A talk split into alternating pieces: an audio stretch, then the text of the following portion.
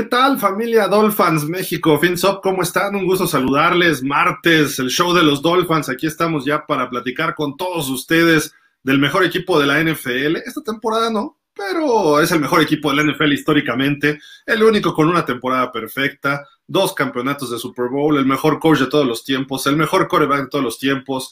Eh, tres, bueno, dos corebacks en el Salón de la Fama, en fin, el estadio más bonito, donde más Super Bowl se han realizado, todo lo tenemos. Pero bueno, les damos eh, la bienvenida a todos ustedes, Javier Roldán, Fernando Ramírez, su servidor Gilardo Figueroa. Eh, pues Javi, ¿cómo estás? ¿Qué dices? Buenas tardes.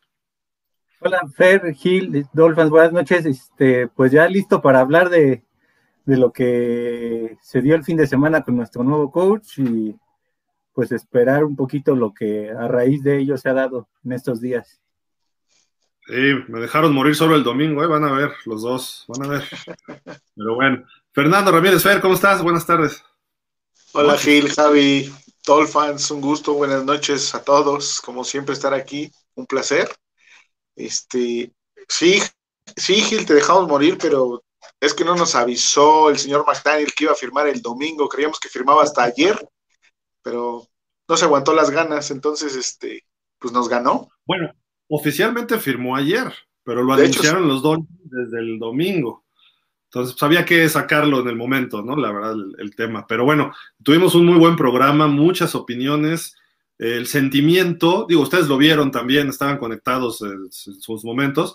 El sentimiento es que no les gustó la determinación o el nombramiento de Mike McDaniel en general a todos los Dolphins. Eh, antes de empezar, a mí me gustaría escuchar sus opiniones, este, porque eh, Javi estuvo participando en el programa, pero eh, por eso voy contigo primero, Fer. ¿Qué opinas de la contratación de Mike McDaniel?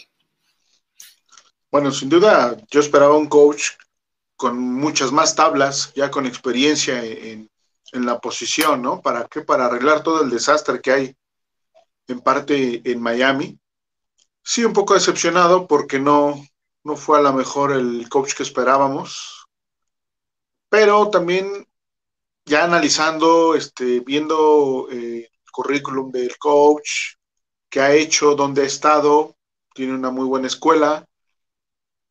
Espero que sea eh, el salto de calidad para él y que, demuestre desde, desde el año uno. Va a ser complicado, pero bueno, mira, ahí, ahí estamos viendo, ¿no? Su, experiencia desde Washington, los Browns, los Falcons y por supuesto en San Francisco, ¿no? Muy ligado a, a la familia de, de los Shanahan. Esa es su escuela, ese es su árbol de, nacimiento. Entonces, sabemos que es un coach que le gusta correr, que le gusta el reduction, que es creativo, que es muy inteligente. Ya, ya lo han dicho Shanahan, lo ha dicho McVeigh, este, diferentes jugadores que han estado con él. Entonces, no lo voy a lapidar desde el día uno, Vamos a esperar a ver qué, nos va a por eso digo, yo no lo voy a lapidar desde el día uno. Vamos a esperar un poco a ver qué, qué nos va mostrando el coach y vamos a ver qué pasa, ¿no? Perdón, perdón, es que hemos volteado un poquito. ¿Qué pasó? Sí, este, ah, perdón, Fer, todavía faltaba, perdón, perdón. No, no, no, no, adelante, ya era lo que les iba a comentar de ahorita de entrada. Javi, ¿tú qué tu opinión? Queremos que la digas de frente, porque pues escrito se queda corta, entonces, para que ya nos digas. Pues, ya como le había dicho, este, en anteriores programas, ni él ni Kellen Moore me gustaban por faltas de experiencia y porque Miami lo ha hecho, este, los últimos años con Gates, con Flores y en este caso con McDaniel. Ha traído coaches que en realidad son coordinadores ya sea defensivos u ofensivos y eso quizá no les da tanta experiencia para sus primeros años como head coach, pero aquí tienes una ventaja con McDaniel. Quizá el que haya trabajado con los Shanahan le pueda servir para rodearse de, un buen staff de coacheo y ojalá y eso ayuda a Miami, porque quizá también eso fue lo que afectó a Flores el no tener tanta gente a su alrededor este, conocida no le permitía este, contactar a los mejores este, head, coaches, entrenadores o coordinadores ofensivos. Entonces, aquí con McDaniel, los rumores este, que se han dado en estos días es que pueden llegar buenos coordinadores ofensivos y buenos coordinadores defensivos. Sí, parece que le puede ayudar, ¿no? Ese aspecto de la familia Shanahan le puede ayudar a obtener un mejor eh, staff, ¿no? Es lo que se ha, manejado. Y creo que por ahí va y suena, suena bien ese, ese aspecto, ¿no? Eh, vamos a analizar varios, varias cuestiones. Ya hay rumores de algunos coordinadores, pero bueno, esto lo mencionamos desde el domingo. Así recibía Miami el 9 de enero del 2016. Bienvenido a Miami, Adam Gaze, ¿no? Ese era el tweet que sacaban los Dolphins ese 9 de enero del 16. Luego, el que dice 4 de febrero del 2019, perdón. Bienvenido a Miami, Brian Flores. Y pues esto fue el domingo pasado, ¿no? Bienvenido a... Eh, estamos de acuerdo, ya llegamos a un acuerdo en los términos con Mike McDaniel. Bienvenido a Miami, coach, ¿no? Eso fue el comparativo, qué ¿no? Qué creativos. Eh, y no lanzan nada, no ponen, ya después hicieron otros tweets que ponen sus, sus semblanzas, etcétera, ¿no? O posteos. Que bueno, a final de cuentas, pues, ¿qué pueden decir, no? Eh, lo que ahorita vamos a ver también un ratito, lo que dijo Chris Greer y lo que dijo Stephen Ross, ¿no? Que también es importante esas cuestiones. Pero pues rápido, los que no nos vieron el domingo y no nos han seguido, aquí está el historial de este muchacho, que para el inicio de la temporada ya va a tener 39 años, digo, ni tan muchacho, pero ya está más pegándole al chavo ruco que a ser chavo, pero inició en el 2005 como pasante o intern, que le dicen, en 2005 con los Broncos de Denver, creo que todavía estaba por ahí Mike Shanahan, asistente ofensivo de los Texans 2006 al 8, coach de corredores en la UFL, la United Football League, en el equipo Sacramento Mountain Lions, 2009 y 10. Coach de corredores y asistente ofensivo de los Redskins cuando estaba ahí Shanahan, los dos Shanahan, Shanahan grandote y Shanahan chiquito, 2011 y 13. En ese staff estaba Sean McVay, estaba eh, Shanahan, estaba eh, Matt LaFleur, estaba él, o sea, los coaches que están dominando la NFL estaban en ese staff. También me parece que estaba por ahí, eh, ¿cómo se llama este otro? Bueno, ahorita me acuerdo. Eh, todos los, que, los coaches que ahorita están obteniendo puestos de entrenadores en jefe.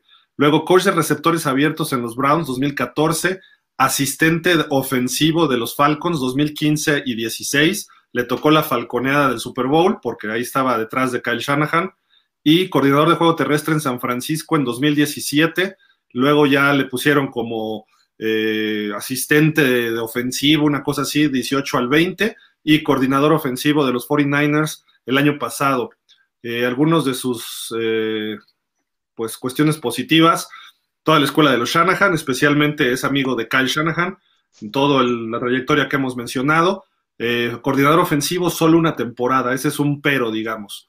el segundo punto, es que eh, no mandaba las jugadas en San Francisco, pero sí armaba el paquete de jugadas para Shanahan. Y obviamente le aprendes a tu, maestro, ¿no? O a tu amigo maestro, digamos. Eh, como coordinador, fue los 49ers fueron el número 8 en yardas totales y 14 en puntos anotados.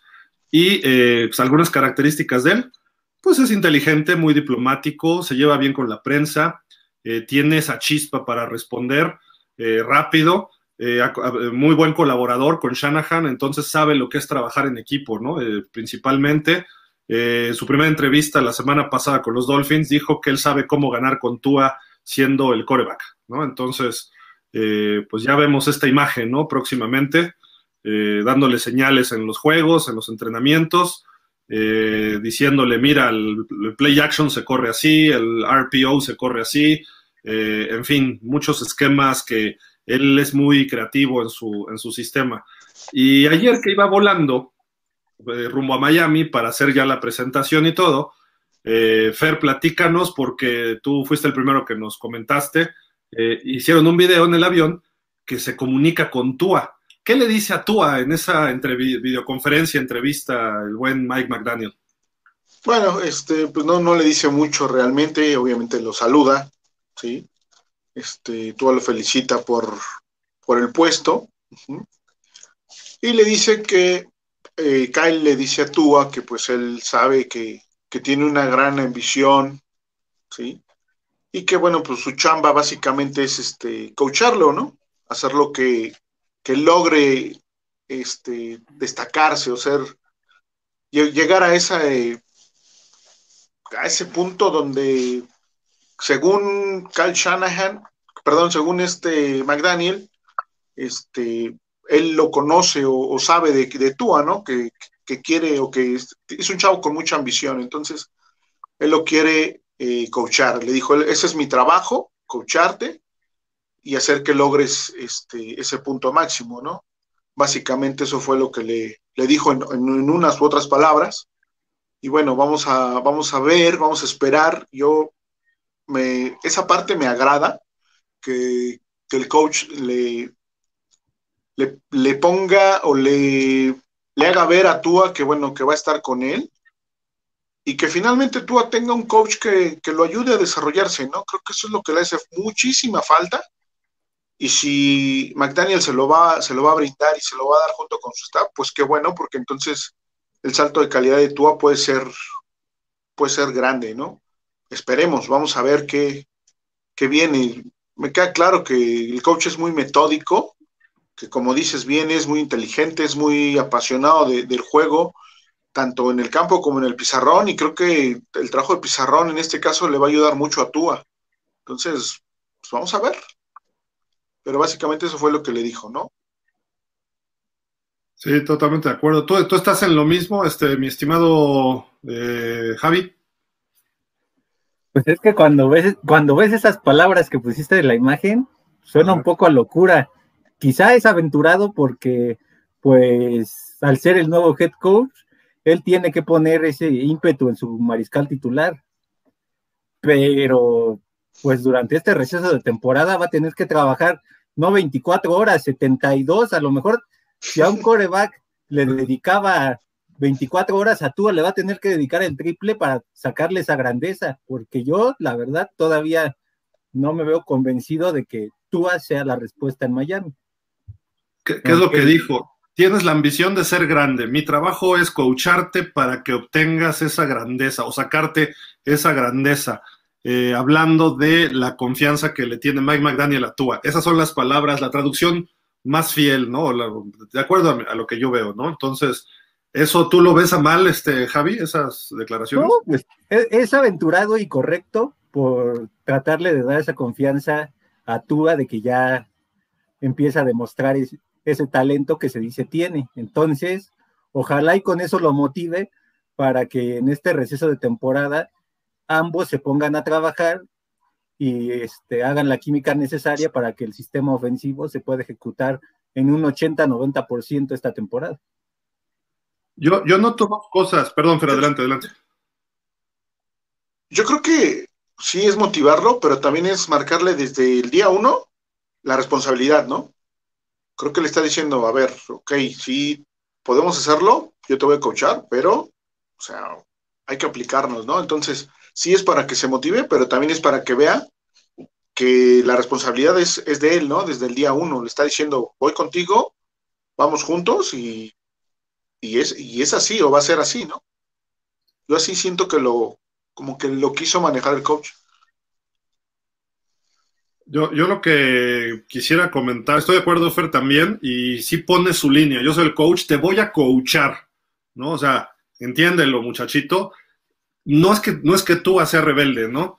Quizá le dieron antecedentes del problema con Flores o él a lo mejor dijo, ¿sabes qué? Este, yo vengo a coacharte, a mí no me vas a gritonear como a Flores, ¿no? Y, porque tú no me vas a costar la chamba. Puede ser por un lado eso, pero a final de cuentas él se pone en ese plan. Yo he visto en algunas conferencias de los 49ers de este chavo, bueno, de este coach, perdón, ya no le vamos a decir chavo, de este coach, eh, Mike McDaniel, este, que de repente es como, yo sé más que todos y ustedes están abajo. No nada más es por tú, sino le hacen una pregunta de ciertas jugadas que hacían en los 49ers y le dice, esa no es una mala pregunta, como diciendo, todas las demás son malas, ¿no? O sea, tiene ciertos desplantes de soberbia un poco Mike McDaniel, que puede ser visto bueno y puede ser visto malo. puede ser visto bueno, ¿por qué? Porque soy el coach y yo soy el que más sé de todos y por algo soy head coach. Está bien, eso te lo valgo, ¿no? Pero puede ser visto malo porque a lo mejor empieza a separarse de los otros coaches y de los jugadores y quizá de la prensa, ¿no? En un momento determinado. Se lleva muy bien con la prensa, se ve que es muy accesible, es muy inteligente, pero pues vamos a ver, digo, los grandes coaches han tenido desplantes de soberbia, ¿no? Eso sí es un hecho. Eh, incluso mismo Shula en sus principios era muy pesado y hasta el final incluso él marcaba las diferencias con la prensa, con los jugadores.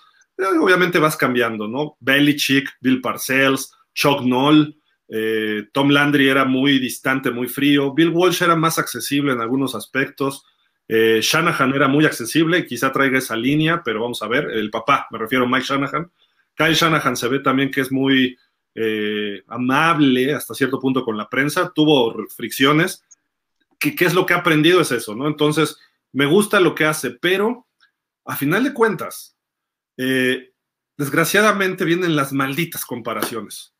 Y ves que llega Doug Peterson a Jacksonville y dice, es casi, casi dice, es un honor tener a Trevor Lawrence, ¿no? No llega y le dice, te voy a coachar. Dice, vamos a aprender, vamos a crecer, pero no te vengo a coachar.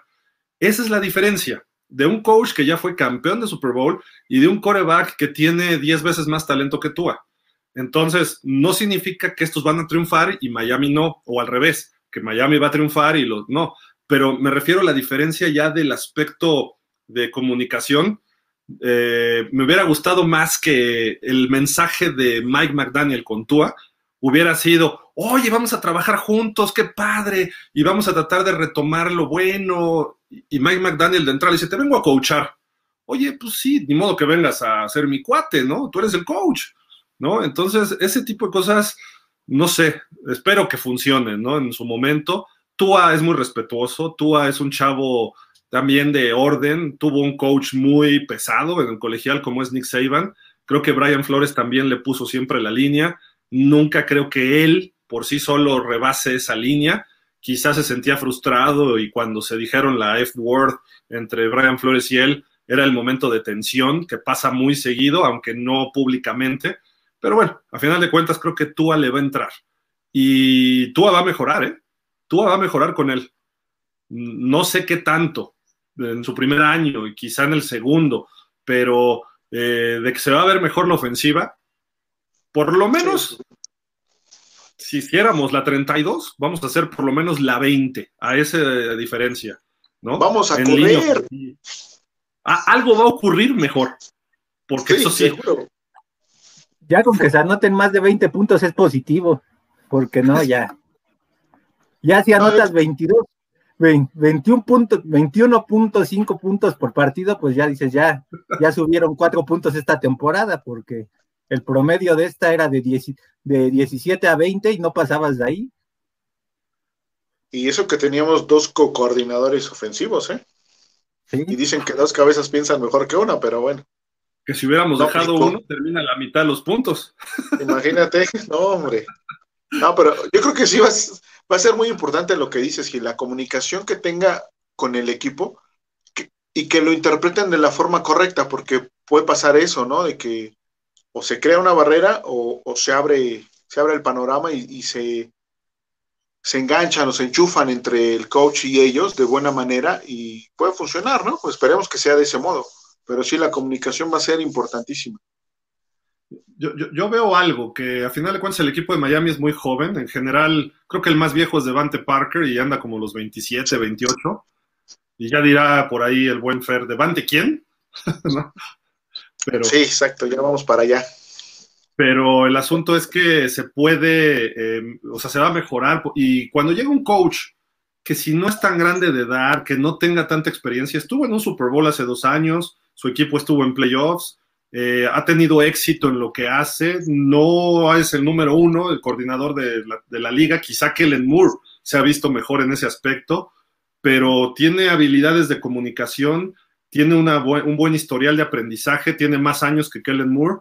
Eh, se le nota, ah, mucho, mucho, tiene que ver, aunque no lo crean, la forma, no, no, que grites, pero que hables fuerte, claro y preciso, ¿no? Eso eh, se le nota a él. Tiene voz fuerte, de mando, tiene eh, esa personalidad que a mí sí me agrada. Eh, creo que eso puede ayudar eh, considerablemente a un equipo joven como el de Miami. ¿Por qué? Porque tienes a Tua, que Tua siempre es hasta tímido. entonces, si Tua recibe una orden de este hombre, no la va a cuestionar y va a decir, ah, ok, se le nota el liderazgo, pues es a lo que voy con Mike McDaniel. quizá no tenga la experiencia, pero eso lo compensas de alguna forma, ¿no? Un poquitín por ahí y pues eh, por ahí alguien me dijo también que, y lo leí, que superó el alcoholismo, ¿no? Que lleva desde el primero de enero del 16 del lado sobrio de la vida, ¿no? Eh, un, día, un día a la vez, todo lo de alcohólicos anónimos y esto, que tiene, o sea, mucha gente lo puedes criticar, dices, ay, era un borracho, ¿no?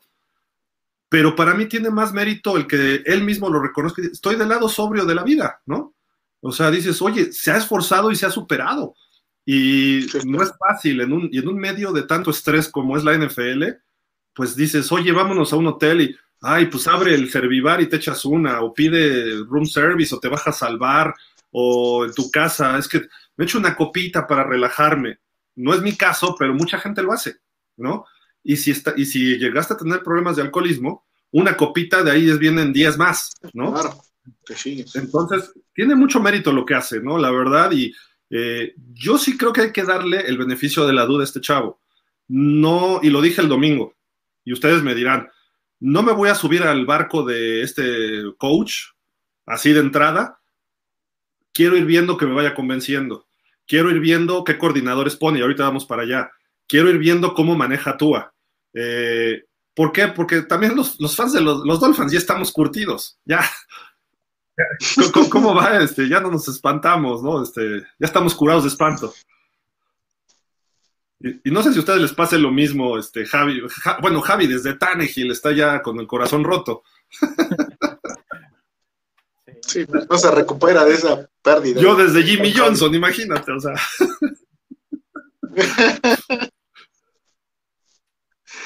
Estamos graves, estamos graves. Pero no, yo creo que sí, eh, bueno, yo como lo dije ahorita al principio, ¿no? Vamos a esperar, yo creo que hay que esperar a ver qué nos va dando el coach, qué nos va mostrando, y en base a eso iremos este, viendo si nos subimos a su carro o nos quedamos desde afuera viendo, ¿no? Pero bueno, siempre apoyaremos a los Dolphins, eso es un hecho. Pues sí, totalmente de acuerdo, ¿no? Vamos a, a este, analizar esta situación más a detalle. ¿Y tú, Javi, tú estás curado de espanto o todavía no? Pues sí, sí, ya este. Ahora sí que es, es este, el ir a Miami es una adicción que te hace daño, pero que no te atreves a dejar. es complicado, ¿ah? No, no, no podemos dejarlo. es algo complicado. Es, es un mal necesario, Javi. Ya no podemos hacer otra cosa. ¿No? Pero bueno, pues esperemos que arme un, que arme un staff eh, fuerte, que, que, nos dé la oportunidad de, de, ahí sí decir, ah, bueno, vamos un paso adelante. Si, si se trae, por ejemplo, a Big Fangio, ¿no? como coordinador defensivo, que es el que está más, más sonado ahí. Entonces, mira, ya, ya nos los pusieron, que son los probables o posibles nombres que se han estado manejando en estos días para formar el, staff de, del coach. ¿no? De entrada tenemos ahí a Big Fangio. De aquí el menos probable. Mira, esta es los algunos posibles candidatos, ¿no? Defensivos.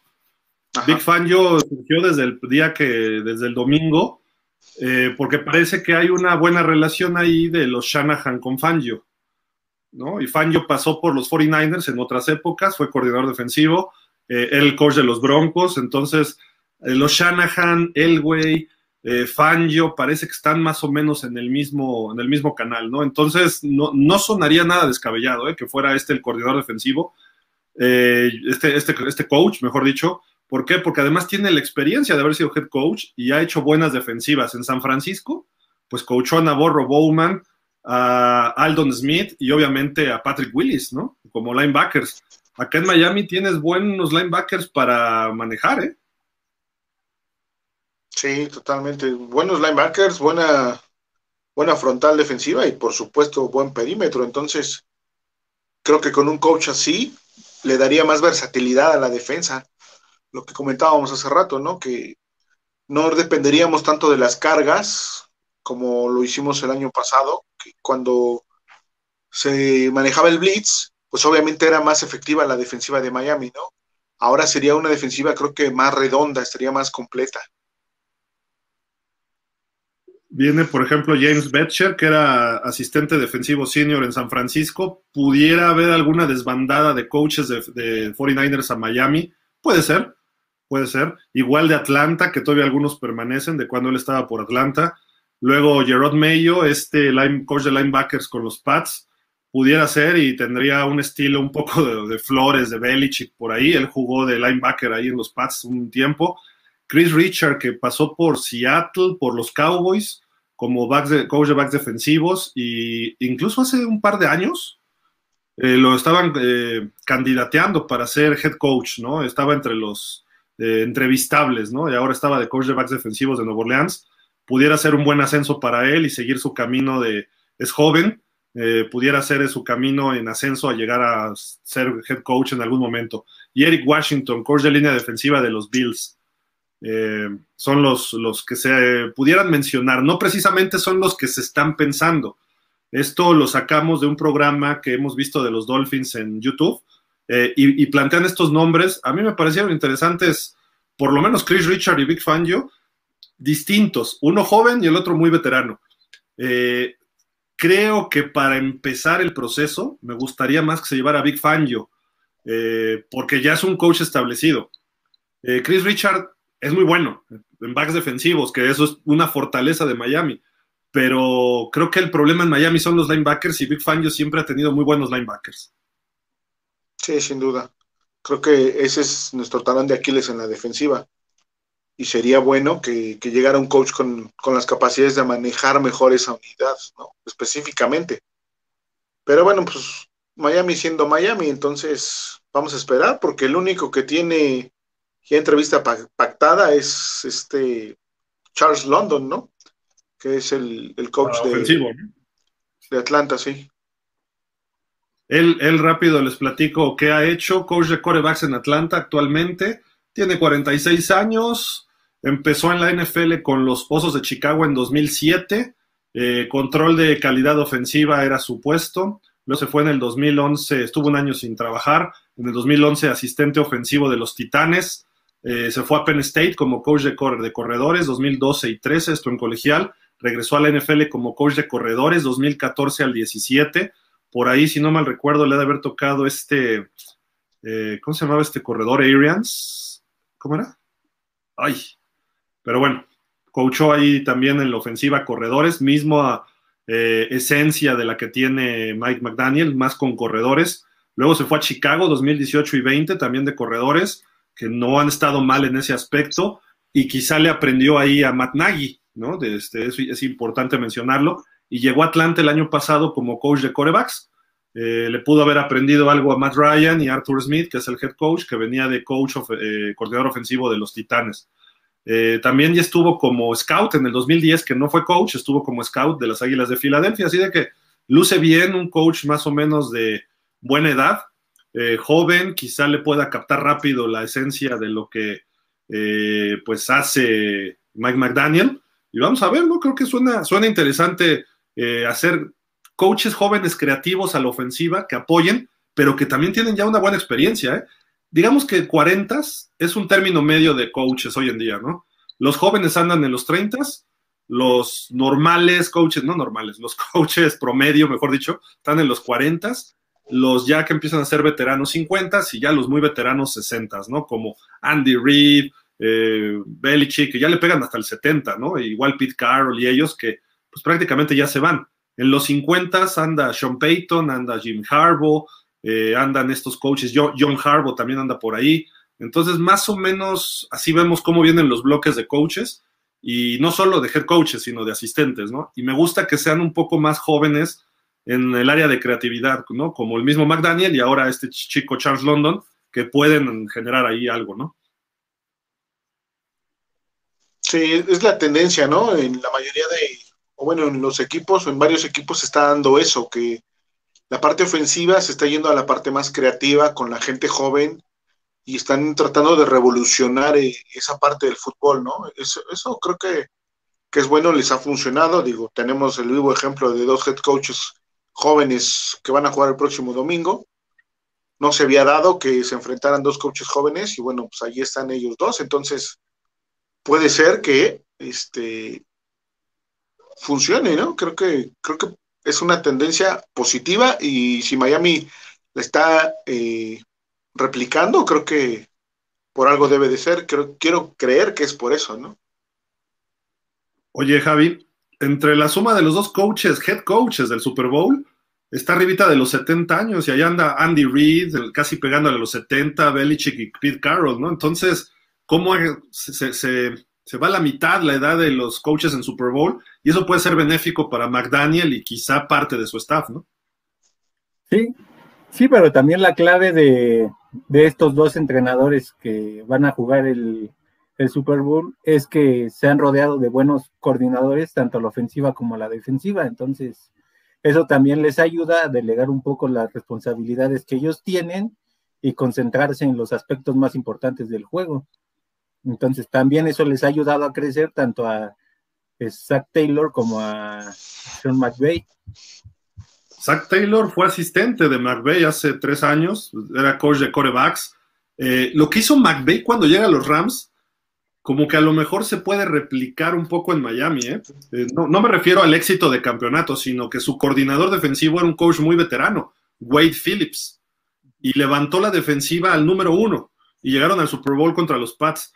Si se lleva a Big Fangio, la defensiva de Miami, que de por sí es muy buena, le falta pulir algunas cosas, pero justamente Big Fangio va a decir, le falta aquí, le falta acá, le falta allá, y ver qué grupo de coaches de área eh, se, rodea, que seguramente habrá quien jale con él, porque es, una, es un personaje ya en la NFL. Entonces, a ver, vente conmigo, vente conmigo, y al mismo tiempo va desarrollando un coordinador defensivo a futuro, porque a lo mejor Big Fan yo el año que entra, como le pasó a Dan Quinn con Dallas, ¿no? Que este año le fue muy bien con Dallas, que era una defensiva malita, y este año la puso en los niveles estelares, a lo mejor Big Fan yo igual se puede proyectar, y a lo mejor el año que entra agarra chamba de head coach en otro lado, aunque esté ya grande de edad, ¿no? Pero puede ser un proceso parecido a lo de Wade Phillips y un proceso parecido a lo de Dan Quinn y puede funcionar. Creo que es lo más adecuado, pero al mismo tiempo traer a quién, quién va a ser el que le siga, ¿no?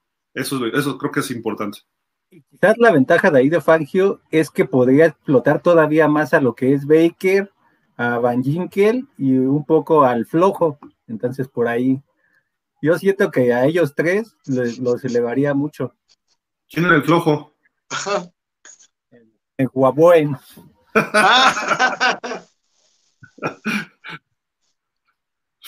De acuerdo. Este, y hay que ver qué pasa con Xavier Howard, ¿no? También a ver si no vuelve a pedir trade, ¿no? Que muchos eh, medios o medios que se dedican más a análisis lo ponen como un jugador que puede irse en trade este año. Esperemos que no, esperemos que sí se mantenga para que siga levantando la, la defensiva. Y ya que hablamos del ataque, hay otros coaches que también figuran, que suenan muy interesantes también. Y sinceramente, a mí no me preocupa tanto quién vaya a ser el coordinador, pero aquí está la lista que ponen en este programa. Thomas Brown, corredor de, coach de corredores, perdón, de los Rams, que Miami lo entrevistó incluso, ¿no? No creo que aceptara así de fácil, eh, pues ser eh, coordinador ofensivo cuando estabas aplicando por el puesto de head coach, ¿no? Quizás si se quede con los Rams el año que entra, a lo mejor alguien lo contrata como head coach. Pero bueno, de ser de coach de corredores a coordinador ofensivo, pues sí es un, es un ascenso. Pep Hamilton lleva muchos años en la NFL, coach de corebacks de Houston. Creo que sería muy adecuado. Él o Pat Shurmur, porque ellos pueden desarrollar corebacks, aunque Pat Shurmur no pudo desarrollar mucho a Drew Locke en Denver, ni a eh, Teddy Bridgewater, que Teddy Bridgewater, pues no es que lo desarrolles, ya es un veterano y hay dos potenciales que están en el de los 49ers, ¿no? El, especialista en juego por aire, Bobby Slowick, y eh, Bobby Turner, un coach de corredores, que Bobby Turner lleva mil años también en la liga y creo que fue corredor. Eh, yo preferiría que a diferencia de lo que tiene el propio Mike McDaniel, el coordinador ofensivo venga más enfocado a la posición de coreback, porque él no está tan enfocado a corebacks. Nunca ha trabajado con corebacks, este, Mike McDaniel. Ha trabajado con corredores y con receptores, pero no con corebacks. Eh, no significa que se lleve mal ni que no sepa, pero los corebacks, por ejemplo, siempre los trabajó Kyle Shanahan directo, ¿no? Cuando él estaba con él. Eh, así de que yo prefería que trajera a un experto en corebacks como coordinador. No sé ustedes qué opinen. Vas, Javi. Este, en este sentido, sí, la verdad, yo preferiría tanto a Hamilton como a Sherman, pero de aquí el más sólido se me hace Hamilton porque quizá se adapte más a la, la ofensiva que quiere implementar este McDaniel y pueda potencializar las pocas habilidades que tiene Tua en estos momentos. Eh, pocas, así tampoco. pocas, pocas. Tiene algunas, ¿no? algunas, digamos algunas. algunas habilidades. Que, ha ido desarrollando, ¿eh? Despacito, pero ahí va. Creo que un buen coach eh, puede potenciarlo. Y ahí a ver McDaniel y quién llegue de coordinador. Lo hemos dicho, ¿eh? Desde hace rato.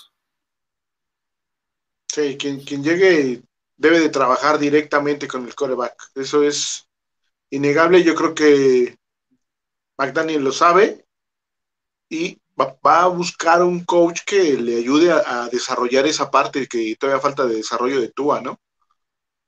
Porque sabe que, que lo necesita bien y ejecutando lo que él quiere de su, o lo que trae en mente, pero con un buen desarrollo y con una buena, con buena técnica, con buena lectura, con la lectura va a ser importantísima, o sea, en el esquema de juego que le va a poner este el coach, la lectura va a ser vital para Tua. Entonces, sí necesita tener un coach que desarrolle la posición, obviamente. Sí, de, acuerdo. De acuerdísimo, pues. Eh, por aquí estamos teniendo algunas reacciones del nombramiento de, del señor McDaniel como coach de Miami. Aquí vamos a compartir la primera de un jugador de los 49ers. Eh, déjenme ver. Acá está. Vamos a subirla. Ah, acá está, déjame ver. Ahí va, ahí va, ahí va. Ya subió. Ahí está. Kyle Juxic, el fullback, ¿no? Mm, si quieres leerla, Javi o Fer, puedes comentarla. Va a ser.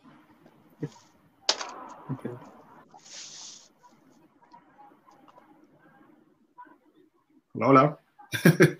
Ah, no, es que estaba diciendo a Fer, pero creo que no. No oye.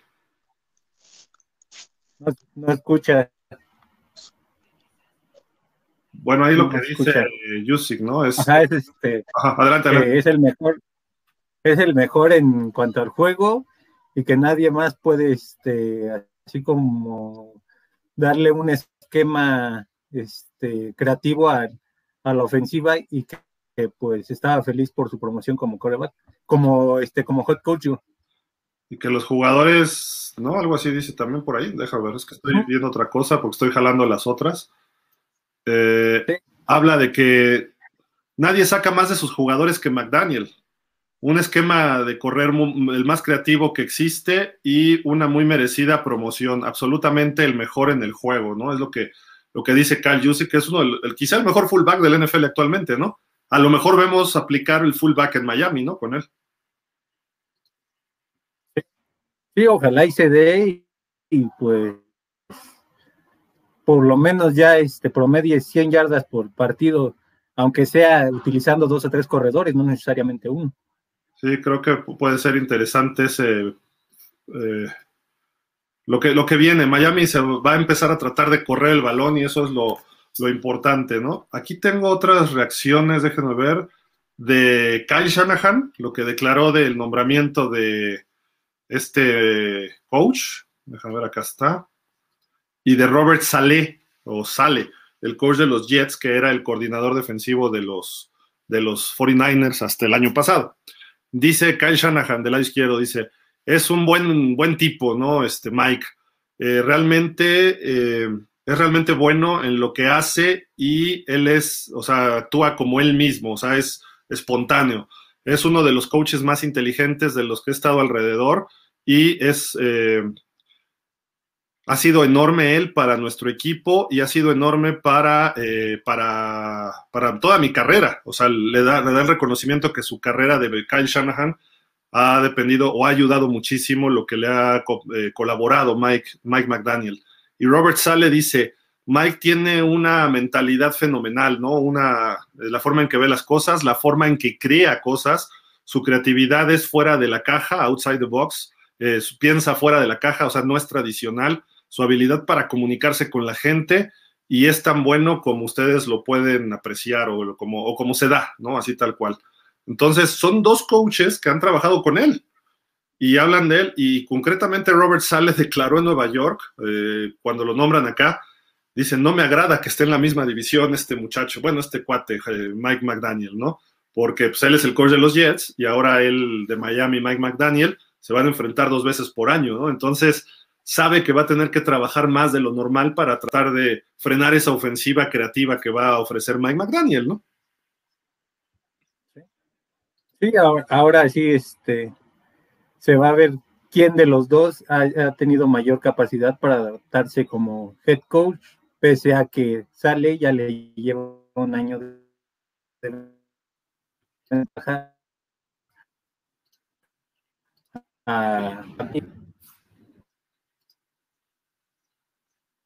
Hola, hola.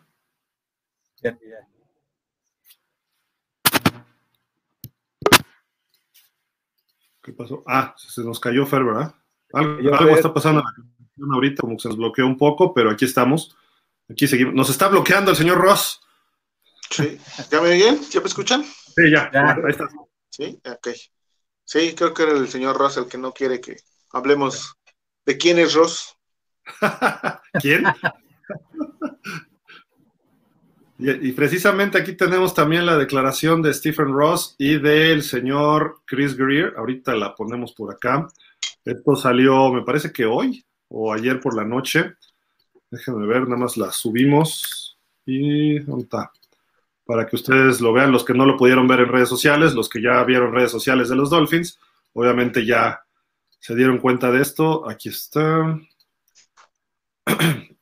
Son como las declaraciones de primera son como las encuestas de salida cuando hay votaciones, ¿no? El señor Ross, estoy muy emocionado de tener a Mike como nuestro nuevo head coach. Es claro que eh, es un mm, creativo, un pensador fuera de la caja y que tiene eh, filosofías diferentes, una, aproximación diferente para resolver problemas. Eh, esta frase, acuérdense de ella, ahorita platicamos es un líder innovador y un colaborador, ¿no? O sea, ¿a qué se refiere con los problemas? El señor Ross, ¿no? ¿Por qué trae un alguien que puede resolver problemas dentro del no campo. alguien que puede desarrollarte, ¿no? Dentro del campo, dentro del campo. Mm, por eso, también ahí tiene sus implicaciones, ¿no? El mismo Ross no cree en Tua, ¿es un problema Tua? ¿O es un problema Chris Greer? Eh, bueno, sabemos que Chris Greer es un problema, ¿no? Vamos a ver cómo lo maneja precisamente el coach eh, a Chris, ¿no? Creo que esa, va a ser interesante, ver cómo, cómo interactúan en esta temporada baja y ver quién saca mejores dividendos de, de esa relación que van a tener ya ahora muy cercana, ¿no? Quiero pensar que, que le gustó a Chris Greer lo que escuchó de, del coach Mike, ¿no? Porque no creo que se lo haya impuesto, obviamente, Stephen Ross. Y no creo que solo lo haya escogido porque le dijo que él puede ganar con Tua, ¿no? Si hizo eso, o si lo hizo por eso, pues ya cometió un error. Sí, tienes que verlo como una proyección general, ¿no? Y luego Chris Greer dice, estamos emocionados acerca de la adición de Mike McDaniel como nuestro siguiente head coach. Es inteligente, innovador, una mente de fútbol americano. Eh, pero que es mucho más que eso. Él se eh, triunfa en desarrollar gente consistentemente, trayendo lo mejor, sacando lo mejor en sus jugadores. Eh, hablamos, hablamos con mucha gente acerca de eh, alrededor de la liga cuando eh, manejamos esta búsqueda y cada uno y todos, mejor dicho, eh, dieron buenas palabras acerca de Mike, de sobre todo con su inteligencia de fútbol americano, creatividad y por quién es él como persona y como líder. Eh, creemos en él y estamos emocionados por el futuro de los Miami Dolphins, teniendo a Mike como encabezando el camino. Pues obviamente, no son las frases de bienvenida en cualquier momento, pero eh, aquí, por ejemplo, eh, habla de que la búsqueda y la investigación, Javi, pues fueron más allá de la pura entrevista, sino fueron a pedir referencias, ¿no? ¿Qué es lo que hacen muchas casas o empresas que reclutan a alguien, ¿no? Sí, sí, lo increíble es que la frase inicial nada más le cambian los sinónimos, tanto Greer como, como Ross, y pues ahí dices, ¿quién vio el acordeón de quién? Porque no, ya lo demás, pues sí tiene cierta este, lógica, porque entonces te das cuenta que supuestamente en Miami las cosas no están tan mal, supuestamente porque ellos fueron y analizaron sus conductas desde persona hasta como entrenador. Entonces, quizá eso sea lo que le importa a Miami, su nivel de integridad como, como persona. Yo repito, lo que dice es que le gusta al señor Ross su forma de resolver problemas. Él ve problemas en Miami. No ve un proceso, sino ve problemas. Eso es lo que me preocupa que el dueño vea esto. Pero pues no lo ve en primera persona, sino él los ve allá. No los ve en primera persona. Eso es lo que a mí me... Así, focos rojos de entrada. Si tú ves problemas cuando contratas a alguien y contratas a alguien para resolver tus problemas, tienes que resolverlo tú mismo, ¿no? Y eso es el dueño y pues no, no, no lo está resolviendo como tal. A lo, mejor lo, a lo mejor se lo resuelve Mike McDaniel, ¿no? Porque es un tipo brillante, pero si tú eres el dueño no puedes depender de que alguien te resuelva un problema. Tú tienes que generar algo, una línea de trabajo, tienes que generar un ambiente virtuoso de talento, de desarrollo en tu empresa, ¿no? O sea, ¿de qué me sirve a mí de que, ay, Fer, ven y resuélveme el problema aquí en pausa de los dos minutos. O sea, Fer, tú tienes este talento, vente para acá y mira, yo te voy a dar todo lo que pueda para que tú tengas, eh, el que te desarrolles tú. Y eso me resuelve los problemas de pausa, porque tú vas a crecer. Pero el señor Ross espera que llegue Fer y que me resuelva a mí los problemas. Bueno, yo si fuera Ross, Fer, ven y resuélveme los problemas de pausa. Y le pido a todos los dioses de los Dolphins, del estadio y del sur de la Florida que tú seas el adecuado, ¿no? El elegido. Que seas el Neo o que seas Anakin Skywalker y que me vengas a, darle el libro a la fuerza, ¿no? Sí, desafortunadamente así lo, así lo ve este Stephen Ross, ¿no? Está acostumbrado a eso, a contratar a la gente para que le resuelva la mayoría de las cosas. Él nada más dice sí, no. Entonces yo creo que va por ahí, es un poco su estilo, es este, su forma de trabajar probablemente. Todo se lo da delegado a, Chris, pero bueno, vamos a ver, vamos a esperar, esperemos que no haya más problemas. Los va a ver en la parte personal, en el caso de, de Stephen Ross, ¿no? Por, por lo que tiene pendiente con Brian Flores. Y vamos a ver qué tanto toca eso al equipo.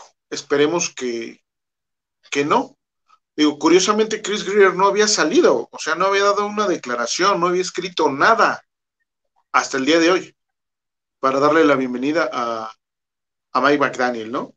Pero todo lo que pasó, todo lo que pasó con el coach Flores, no, no teníamos gerente general, así de simple. Entonces, digo, si nada más está para las porras y los aplausos, pues la verdad tampoco nos sirve un gerente general así. Sí, de acuerdo. De acuerdo. Fíjate que estoy viendo ahorita un tweet. ¿Qué creen que estaba haciendo Mike McDaniel hoy con Chris Greer? Atendiendo al comité organizador de la Fórmula 1 en Miami. O sea, ya empezamos mal. O sea, ponte a hablarle a todos los jugadores. A ver, pásenme la lista de celulares de todos. Y así como lo hiciste con Tua, le hablas a Jacoby Brissett, le hablas a Gesicki, le hablas a Austin Jackson, le hablas a Kienes Fuller, eh, todos los que estén bajo contrato, hasta la escuadra de prácticas, así. Pero no, y, que yo sepa, no hay conferencia de prensa hasta el momento, ¿eh? No, tampoco. A lo mejor estoy equivocado, no lo sé, pero. No, pero ahorita esa estrategia de marketing es para asegurar su sueldo. Si no, ¿cómo lo va a cobrar?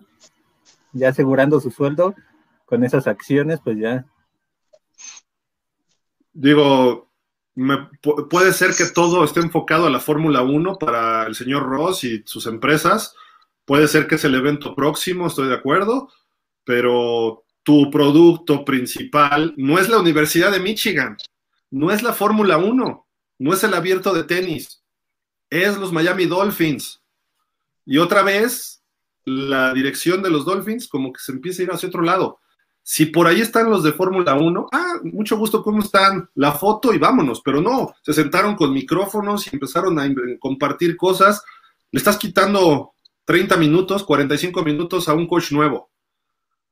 O sea, así, así de entrada. Pero bueno, además tengo tiempo de hacer entrevistas para sus coordinadores, ¿no? Exactamente. Creo que ahorita es el, punto fuerte, ¿no? Donde debes de enfocar en armar tu estado, en tu grupo de trabajo. Y no solo los coordinadores, porque hay un, un entrenador de cierta zona que tienes que casi amarrar para que sea con experiencia ese, en esa área. Entonces, ese entrenador me va a llamar la atención cuando lo nombre, porque va a ser el más importante para saber si, si va a funcionar la ofensiva o no. ¿Cuál, cuál, cuál? El entrenador de línea ofensiva. Ah, ok. Este me va a llamar la atención en cuanto lo nombre, a ver quién va a ser. Va a ser, yo, bueno, pienso que va a ser hasta que tenga ya su coordinador ofensivo y entre los dos obviamente van a van a escoger al, a los coaches de posición, ¿no? Bueno, eso sería lo lógico, que, así lo hicieran, ¿no? Esperemos que así, que así sea el proceso y, y vayan permeando de arriba hacia abajo, ¿no? Que quieran empezar de abajo hacia arriba, ¿no? Otra, otra cosa que no, que no sé, no, no sé si ustedes lo han visto o no lo han visto, pero los jugadores no han reaccionado a la contratación del coach.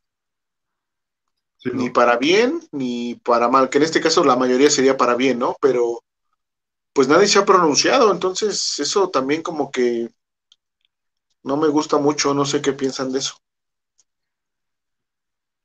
Javi, Javi sobre todo los jugadores que al final de la etapa Flores decían que, que las cosas estaban mal y que no se entrenaba lo suficiente y que pasaban muchas cosas internas. Entonces, ese tipo de jugadores eran los que esperabas que ya este, hubieran mostrado una reacción. Sí, o, tus jugadores líderes, ¿no? Por ejemplo, un Christian Wilkins, un Mike Siki, un Jerome Baker, Digo, no sabemos obviamente si el coach habló con ellos y esperemos que ya lo haya hecho, obviamente. Pero pues sí, sí, sí, como que esperas un poquito más de reacción de parte de los jugadores. Yo estuve buscándolos, estuve revisando sus, sus redes sociales y nadie, ¿eh? o sea, ¿verdad? Nadie ha, dicho bienvenido, coach, o acá nos vemos, algo, no sé, ¿no? Eh, y, y, para que vean que no miento, aquí está, ¿eh? esto acaba de salir.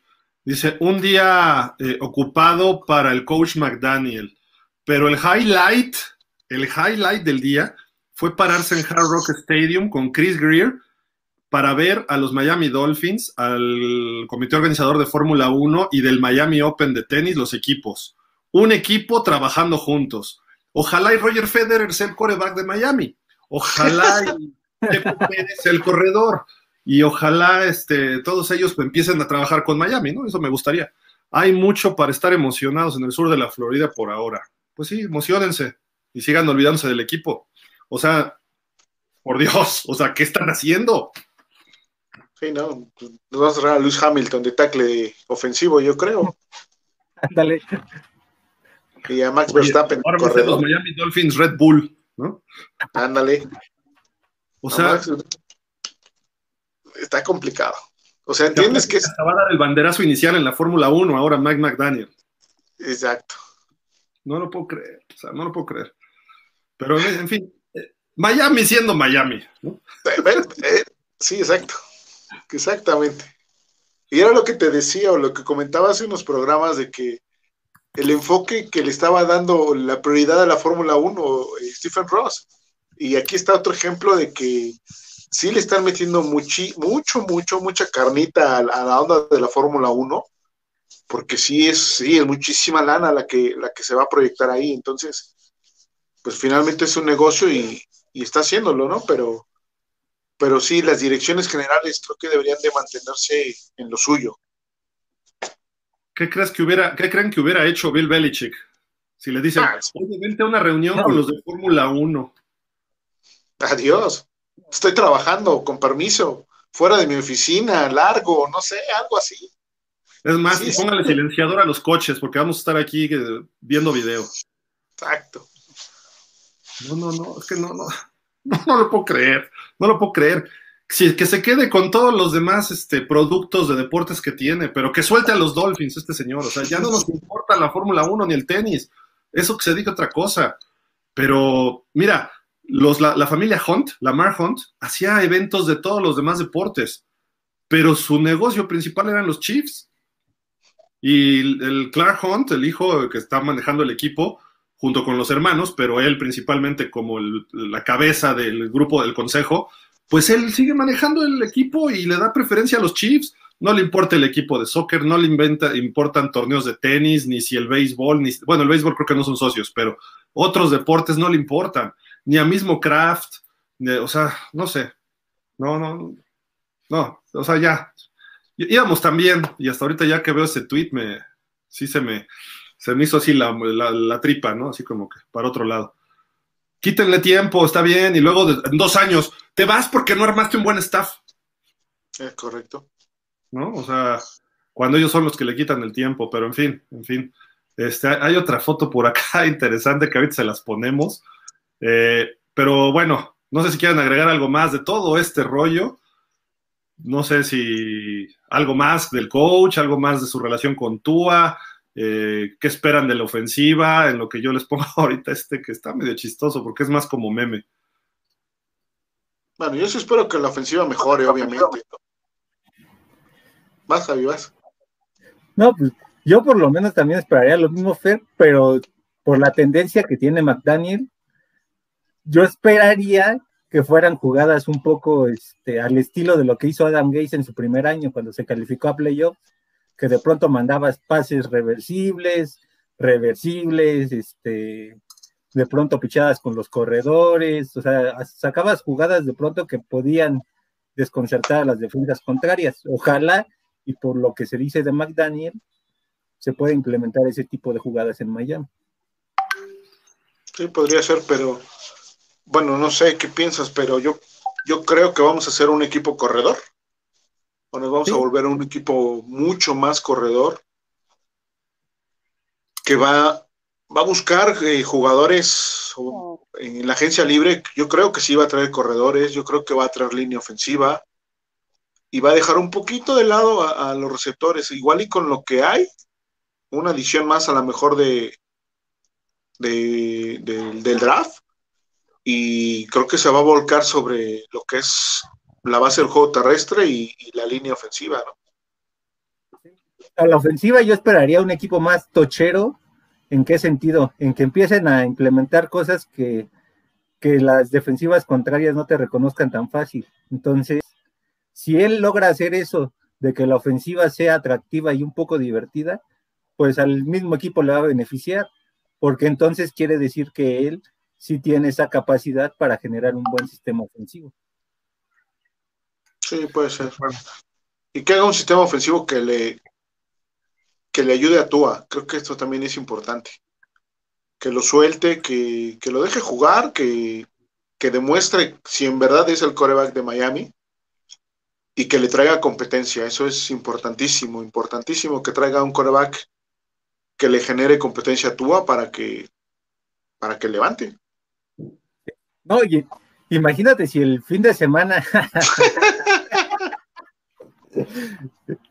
Imagínate si el fin de semana este, gana Burrow el Super Bowl, la presión para Herbert y para Tua el próximo año, porque son de la misma generación.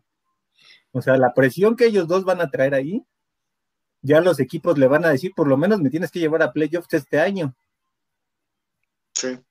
Bueno, van a hacer Ahí viene la pregunta que les hago. Y alguien me comentó eso el domingo y me hizo la pregunta. ¿Le podemos exigir playoff a Mike McDaniel este año? ¿O le debemos? Sí. yo, yo, yo, no. Yo creo que no.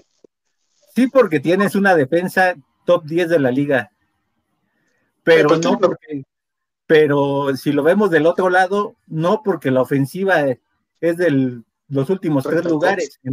Entonces, hasta que tú sepas qué vas a traer a la ofensiva en la agencia libre, podrías saber si en realidad sí le vas a poder exigir. Por la defensa, sí, pero por el nivel que tiene la ofensiva, pues quizás no le puedas exigir. No, a, mí sí me parecería injusto porque independientemente de que tengas una defensiva dentro de las 10, 15 primeras, no los conoces, vas a implementar un sistema de juego nuevo, tanto a la defensiva como a la ofensiva, aunque sea muy similar al que tenía con Flores, no va a funcionar igual, eso es una realidad. Entonces, creo que va a ser un año de eh, adaptación con el coach, de los jugadores, tanto de, los coaches con los jugadores como de los jugadores con los coaches, y eso va a hacer que, probablemente no se llegue al playoff, ¿no? Si se llegara, sí, pues sí sería un boom, obviamente, ¿no? Yo sí le exigiría, ¿eh? Tony Sparano y Adam Gaze en su primer año llegaron al playoff. El problema de ellos fue mantenerlo.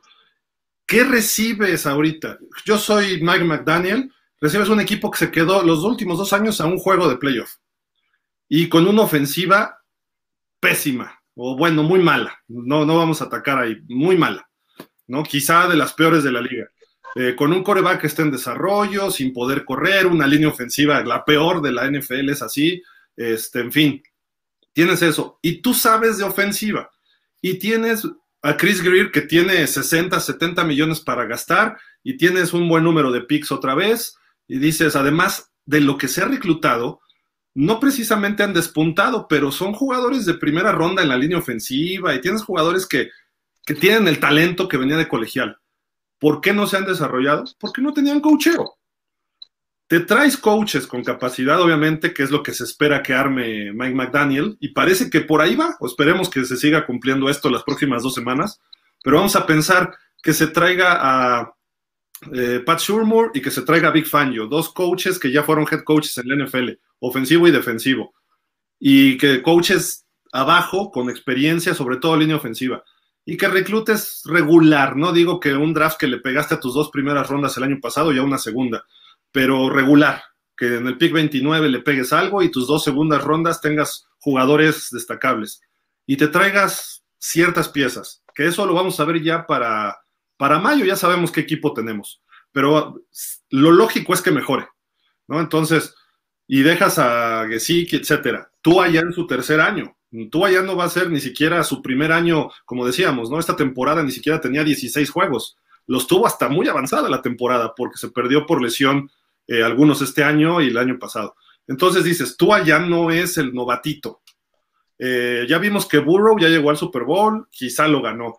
Eh, Herbert va a tener dos temporadones. Entonces, Tua, a ver, ¿por qué no ha explotado Tua? Ahí está. Y dices, señor este, McDaniel, señor coordinador ofensivo, adelante. Tienen que estar en playoff, porque la defensiva no, la defensiva no es tan buena, ¿eh? O sea, siendo realistas, no es tan buena. ¿Cuándo, ¿Cuándo mejoró? Cuando jugamos contra equipos malos. ¿Y cuándo mejoró? Cuando nos dedicamos a hacerle blitzes a Lamar Jackson, que siendo realistas, y no quiero que suene como anti-Dolphin, pues no se lo esperaban los Ravens. Los Ravens creían que iban a ganar por default, no plantearon el juego. Y Miami se la jugó con todo porque ya estaba en modo eh, pues de crisis. Dijo todos contra Lamar Jackson, ya si nos come atrás ni modo, pero todos. Y, funcionó. Y de ahí se quedó Miami, se la jugó Brian Flores. Ya estaba en calidad de me vale gorro, voy a, voy, voy a jugarme todas las canicas. Y casi le sale. Pero la, realidad es que la defensiva, cuando tienes que hacer con tu eh, sistema normal frenar, no podíamos. No pudimos contra Tennessee frenar el ataque terrestre. Olvidémonos de tú a su mal juego. La defensiva de Miami no pudo contra el juego terrestre de los, de los Titans, que es de los poderosos. Entonces, le ganamos a Nuevo Orleans tercer equipo, los Patriotas fue buen triunfo y los frenamos por tierra, eh, pero todos los demás, Jets, Houston, Carolina, etcétera, no, es minimizar, tiene su chiste hacerlo, pero quedamos en la misma posición que el año pasado. Arribita de media tabla, nos quedamos a un pasito de los playoffs. No hubo mejoría en ese aspecto. Este año, con un mejor cocheo, tenemos que estar en playoff. Ese juego extra, con un año más de experiencia de Tua, y suponiendo que no mejore el roster, que se quede el mismo roster, con eso debería ser suficiente porque se supone que McDaniel es una mejora con respecto a Flores, se supone. Y además, quizá no tanto él, a lo mejor los dos son del estilo, ¿no? Coaches jóvenes o de media edad para ser coach, pero se supone que va a traer un mejor staff que el que teníamos el año pasado. Que el staff de, Brian Flores del 2021, pues sí daba pena, ¿no? Quizá Boyer se salvaba y por ahí uno que otro. Entonces, yo sí le exigiría playoff este año. No sé, o sea, creo que debemos estar en playoff y con lo que se tiene. Sí, y además, pues ya vas a tener la ventaja de no tener dos cabezas en una. O sea, ya, ya ese experimento ya, ya se vio que de plano no. Y pues él yo creo que sí va a tener la capacidad de decir, este, yo nombro a un coordinador y a, o a lo mejor un asistente, no un coordinador, porque a lo mejor la figura de coordinador él la suma desde su posición de head coach, o sea, él tenga la última palabra en cuanto a la jugada que se seleccione, pero él diga, de cierta manera nombra a mi coordinador ofensivo, que en realidad podría ser asistente, y pues yo trato de implementar con él el sistema, que al final yo voy a tomar la decisión final. Entonces ahí pueda ser bueno para que otra vez a Tua no le pase lo de este año que decían que de pronto escuchaba a Fry o de pronto a este a o de pronto a Studeville, entonces y no sabía ni a qué ni a quién hacerle caso. Entonces, quizá en ese sentido sí sea benéfico para el mismo Tua la llegada de McDaniel. Oye, y, de hecho todavía había quien dudaba que se iban a quedar los coordinadores en Miami, dices, por Dios. O sea, el problema no era el head coach, el problema eran los coordinadores y los asistentes. O sea, y me da pena Studeville porque es un coach de muchos años, pero si lo dejas de coach de corredores está bien, pero de coordinador ni solo ni acompañado, y Gotzi es otro igual. Entonces dices, a lo mejor te dejo, pero te quedas nada más como coach de área, no como coordinador. No van a aceptar, pues adiós, vete a buscar chamba a otro lado donde te puedas proyectar mejor, simple y sencillamente. El coach de línea, pues le tienes que, es el primero que, gracias, gracias, no nos llames, te llamamos, ¿no? O sea, gracias y traerte a, un, a uno de los veteranos. Si te traes un coordinador joven en Miami, no me preocupa, porque sé que las jugadas o el plan ofensivo lo puede hacer Mike McDaniel. Pero que te traigas un coach de línea de respeto, de experiencia y, que, y comprobada, eso sí creo que es importante, ya lo decían ustedes, ¿no? Y creo que por ahí, por ahí va el, el asuntacho. Pero bueno, vamos a ver comentarios que ya hay bastantitos, ¿les parece? ¿O quieren agregar algo más? Sí, no, no. no bueno, es la semana del Super Bowl, Miami, cinco apariciones en Super Bowl, ¿no? Eh, hace mucho que no, pero Miami llegó a cinco Super Bowls de 19 y después de los últimos, ¿qué son? 37, pues ni siquiera hemos estado cerca, solamente dos finales de conferencia. Así de diferente ha sido la, la etapa de los Dolphins. Eh, esperemos retomar esa eh, prestigio. El Super Bowl 6, 7 y 8, el primer equipo que llegaba a tres seguidos, el segundo bicampeón, el único con una temporada perfecta en el 72. Digo, muy bien todo, ¿no? En el 82 llega al Super Bowl y estuvo cerca con Washington. El 84 llegamos con los Niners y pues ahí sí no se pudo. Los Niners fueron mejor equipo. Fue, fue, curioso porque fue la temporada, muchos dicen que es la mejor temporada en la historia de un coreback todavía. Eh, a pesar de que ahora hay más números, haciendo la proporción y dando la relevancia, lo que hizo Dan Marino en el 84, dicen que va a ser muy difícil de igualar. Promedio de yardas por pase, eh, las yardas, touchdowns, todos los porcentajes a lo que había en esa época, hoy representaría como 7000 yardas y como 70 pases de touchdown, ¿no? A ese, grado. Y pues hoy apenas llegan a 5000 yardas, ¿no? Entonces, eh, ¿por qué? Porque ahora es mucho pasecito corto y Marino era fue el año de las bombas, ¿no? O sea, estaba peor que la Segunda Guerra Mundial, ¿no? Los bombardeos sobre Tokio, sobre Londres, Marino se soltó con la Fuerza Aérea y revolucionó.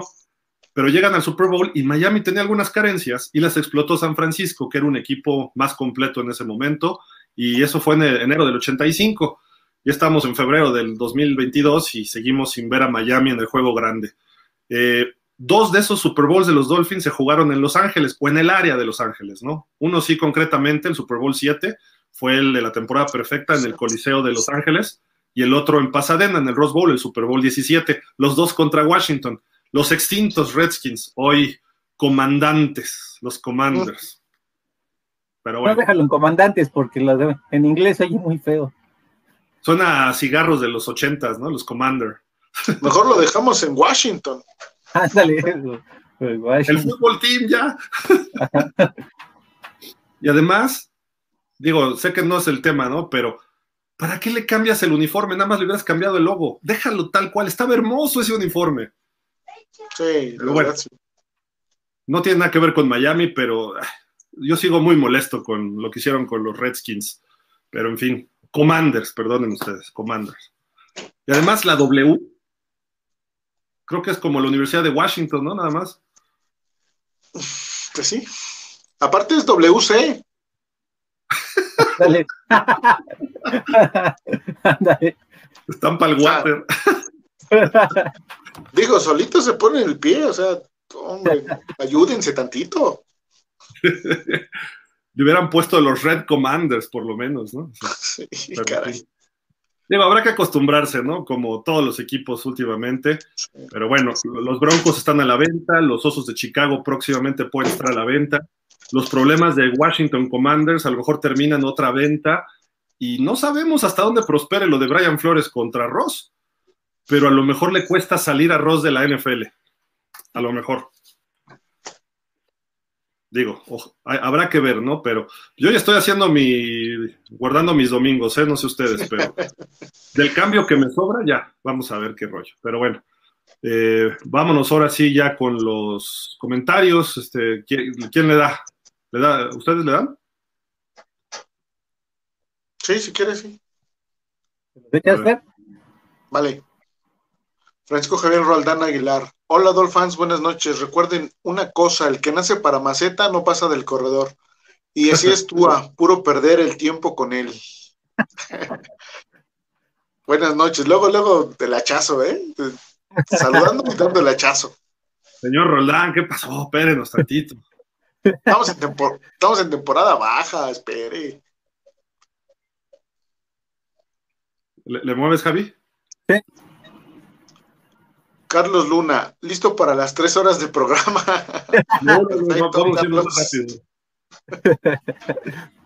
Nelson Mellado, buenas noches amigos Dolphins. Ojalá el nuevo entrenador se rodee de buenos coordinadores. Saludos. Es lo que esperamos, Nelson. La llegada de McDaniel parece alentadora en ese sentido, por la ventaja de haber trabajado con los Shanahan. Nada más por eso es más atractivo de que haya llegado este Kellen Moore. Diego Murillo, estamos con muerte con Mike, jajaja, ja, ja, no a muerte. Espero, esperamos si haga las cosas bien. Me emocionó la llamada de Mike con Tua. Esperemos si sea la mejor opción. ¿Eh? Ya lo comentamos de la llamada también. Mauro Alejandro Monroy se seña, se le debe dar el beneficio de la duda. Hay buenos comentarios de exjugadores. Sí, eso es muy cierto. Muchos exjugadores han han hablado bien de él, ¿no? Y como lo vimos ya los, los coaches también, todos hablan que es muy creativo e inteligente. Esperemos. César LP, yo sí confío en este men. Tiene algo que me dice que levantará nuestra ofensiva y siento que Tua dará todo, sí o sí, es su última oportunidad de callar bocas. Sí o sí, es su última oportunidad de callar bocas, perdón. Y, sí, ¿eh? O sea, su tercer año es donde debe despegar. Porque si el año ya para el piensas en otro coreback, ¿no? Sí, no. Este año es el juicio de Tua. Juan Carlos García, buenas, perdón. Aquí qué harían si, por ejemplo, este Russell Wilson queda libre o queda libre este Aaron Rodgers o te queda pues ya resolvió sus problemas el, el Mister Acoso, ¿qué dices por ahí? Entonces, este, pues ahí, ¿qué harías? ¿Le llevas a uno de esos a Tua para que aprenda de ellos? ¿O de plano dices, pues me la juego con Tua y a lo mejor en dos, tres años no voy a conseguir un coreback en el draft? ¿Sabes quién puede quedar libre? Tom Brady. Porque ya ayer dijo que nunca digas nunca al retiro. Lo contemplaría. Pero digo, con lo que se dijo de Brian Flores y Brady, creo que tampoco va a llegar a Miami ni por error, ¿no? Pero bueno. Eh, no, quedaría libre Russell Wilson ni Aaron Rodgers, ¿eh? tendría que ser un trade con ellos.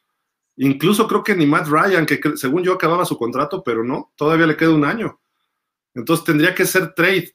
El que también está en trade es Jimmy Garoppolo y se ha hablado de que lo pueden llevar a Miami por Mike McDaniel, que no me gustaría traer a Garoppolo. Me la juego con Tua, preferible a, Garoppolo. En cuanto sí, nivel titular, sí. Ni siquiera le pondría competencia. Yo digo que sí, como competencia, yo creo que sí le metería presión.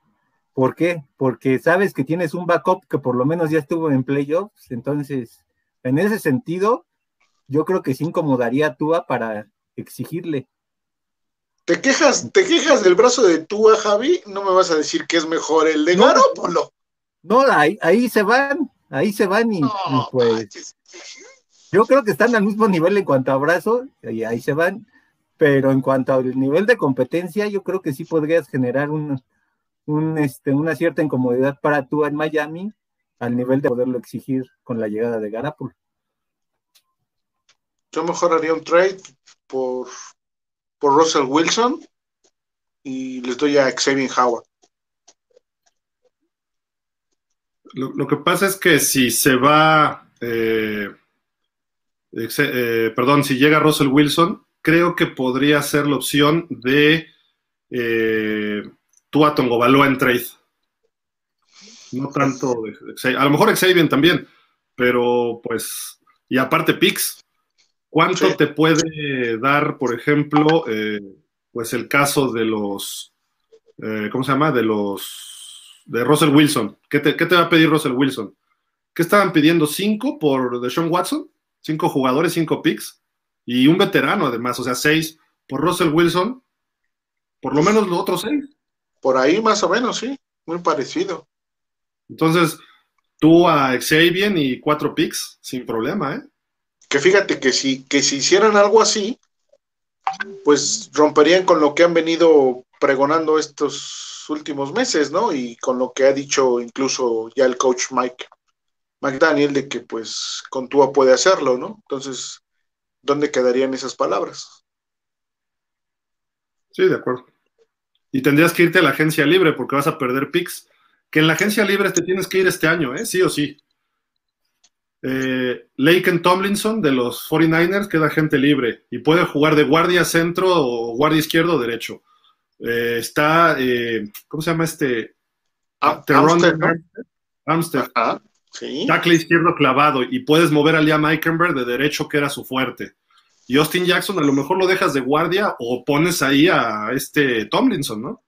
Esos dos jugadores que podría ser adecuado para Miami. O Tomlinson lo pones de centro, ya ves cómo se vaya acomodando, ¿no? Pero con esos dos, la línea, la línea ofensiva mejoraría bastante. 90%. Sí, fácil. Ojalá, ojalá se enfoque en, la agencia libre en traer algo así. Juan Carlos García, buenas noches Gil, Javi Fer y a todos los Dolphins, ya con head coach a esperar el staff que estará con él y lo que realicen con la agencia libre y el draft para saber cómo nos irá en la siguiente temporada. Sí, de acuerdo, Juan Carlos.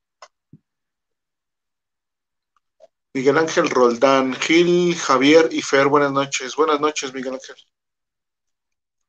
Carlos Luna, a Javi no le gusta porque con este coach menos sale túa. con el coach que fuera, ¿eh? Sí. Era una condición. Carlos Luna, yo digo que por lo menos tenemos coach para que nadie quiera venir a Miami en estos momentos, ¿no creen? Mm, no lo sé.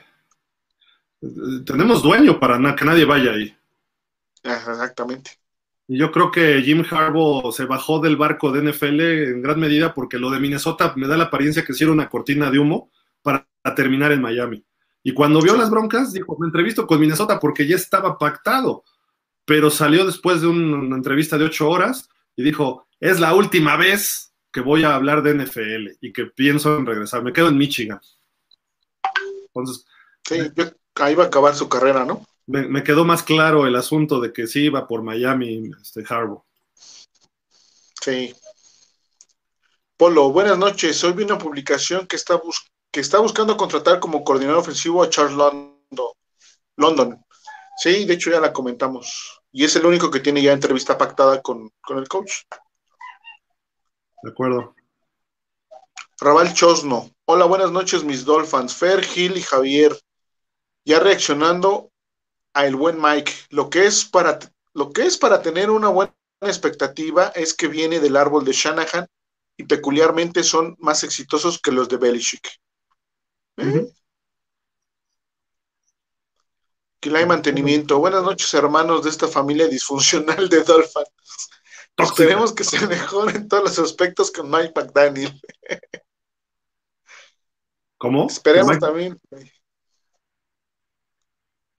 ¿Quién va a ser mejor que Mike McDaniel? No, ah, esperemos que se mejoren todos los aspectos. Sí. sí, sí, sí, perdón, perdón. Me, me, patiné. Sí. Arrabal Chosno. Ahora el detalle bueno fue que lo primero que hizo fue darle su voto de confianza a Tua, realizando una videollamada diplomática, hace lo correcto, ya se está viendo inteligente ya que por él se, se, se desquebrajó el equipo al interior. O sea, dice que tú lo desquebrajó. No él, pero consecuencia de él, creo yo, ¿no? Es lo que entiendo. Porque el problema es que el mundo, olvídense de internamente los Dolphins, el mundo está dividido. 50% quiere a Tua y 50% lo odia. O lo amas o lo odias, pero no hay un término medio. Ese es el problema. ¿Y por qué lo aman y lo odian si es un buen muchacho? La verdad es un chavo que quisieras, que, quieres, que, lo aceptas bien. Es de esos jugadores que caen bien, eh, con un perfil bajo, sí, eh, que eso puede ser un problema para mucha gente, ¿no? Que un coreback no sea perfil bajo. ¿A quién prefieres? ¿A un arrogante como Aaron Rodgers o a un humilde como tú a Tongo Baloa? Entonces, si tú quieres un líder, quieres alguien que sea arrogante, que mande, un Tom Brady que le grite a alguien, un Peyton Manning que dé señales, eh, un eh, Matthew Stafford que jaló en el juego contra Tampa del casco a un liniero, córrele, pues se nos acaba el tiempo. ¿Alguien así? ¿O quieres alguien que, pues de repente, hasta que se cruce de brazos en las conferencias, que le falte ese carácter a Tua? No estoy diciendo que sea bueno o sea malo, le falte esa personalidad. Entonces, cuando la gente se divide por Tua, pues la división está interna desde antes del draft. No quería Tua a Brian Flores y sí lo quería Greer. Tampoco lo quería Ross. Ross quería Burrow. Quizá quería Tua un año antes. Por eso era el tanking for Tua. Pero cuando llegó el draft, pidió que hicieran el trade por, con los Bengals. ¿Por qué? Pues porque quería Burrow, porque Burrow ya había demostrado en esa temporada lo que era. Entonces, realmente lo que dijo Tua de que no me siento no querido, la doble negación, pero al mismo tiempo dando una no me siento, pues está diciendo no me siento querido aquí. Y luego lo de Deshaun Watson, todo ese fiasco, pues obviamente tienen que demostrarle que lo quieren y tiene que ser alguien sincero. Y tampoco a mi gusto se lo demostró Mike McDaniel en su llamada, ¿eh? Le dijo, yo te vengo a coachar para que tú llegues a ser lo grande que quieres. Lo que tú quieres, no lo que yo veo. Ese es un problema que le dijo. Yo, yo, yo le hubiera dicho, ¿sabes qué? Tú y yo vamos a llegar lejos, vente, órale. ¿No? O sea, porque yo sí te veo haciendo eso, pero tampoco está convencido al 100%. Obviamente va llegando, pero, y tiene que ver muchas cosas, y tiene que verlo entrenar, etcétera, pero, pues obviamente tú llegas con alguien y dices, está Tua, es un primer pick, o sea, una primera ronda, un quinto pick. Tú estás hecho para ser campeón, porque fuiste campeón colegial así como Burrow eh, y como Trevor, así de que tú vas a ser campeón. Y, nos vamos a encargar tú y yo de que seamos campeones. Tú vas a trabajar conmigo. Es lo que yo le hubiera dicho. No le voy a decir, te vengo a coachar. A nivel NFL profesional, sí, obviamente hay detalles y vienes a coachar, pero no es lo mismo, o sea, da, a entender como que si fuera un niño, te vengo a enseñar el fútbol americano, ¿no? Eso es lo que no me gustó de Mac Daniel tampoco. Así como que el mensaje entre líneas tampoco está convencido de Tua. Quizá dijo lo que dijo e hizo lo que hizo en sus entrevistas y esto, pues para agarrar la chamba, porque es su primer chamba de head coach. Y no le estoy quitando capacidad ni a uno ni a otro. Me refiero a lo que se ve en las palabras, ¿no? Sí, puede ser continuando con Arrabal y su comentario, y lo que también ha tenido es que sus jugadores es que sus jugadores despuntan, se ve que, lo, que los puede desarrollar. Sí. Eso es un coach, ¿no? Vic Espinosa, hermanos Dolphins, buenas noches. Aquí pendiente del programa para ver a quién traen a las coordinaciones. Sí, es correcto, estamos en espera de el mismo Raval, solo que viendo lo que le gusta al buen Mike es que los alas en San Francisco tenían un buen porcentaje en bloqueo y las características de Gas, debe ser Gaskin. Gesicki, ¿no? De Gesicki, perdón. No son las que siempre ha manejado. Ups. Eh, sí, cierto. Pero lo puedo ocupar de otra manera, ¿no? Lo que decía Javi, que, que puedes, puede hacerlo más tochero y creo que se presta Gesicki para eso. Oye, ¿cómo ven el número 19 de los 49ers que ahora se convierte en el 17 de los Dolphins? Me refiero a lo que hacía en el campo. El 19 Divo Samuel. Este, Divo Samuel. Uf, estaría genial, nada más que sí le falta, le faltan unos cuantos kilitos, ¿no? Divo Samuel es chiquito. Sí, pero no, el poder que tiene Samuel, sí, le falta Waddle, ¿no? Unas cuantas tortillas para llegar a eso. unas cinco hamburguesas. Sí, fácil. Unos tacos de huevo con chorizo ya. Yo veo más a, a Gesicki en, una labor así, más o menos, ¿no? Como le hacen los chicos. estaría genial que alguno tomara ese rol que tiene Samuel en San Francisco. Jorge Fergadís, saludos, buenas noches. Suenan buenas cosas del coach y lo principal es que sabe de la ofensiva. Esperemos logre conjuntar una buena ofensiva y mantenga el nivel de la defensa.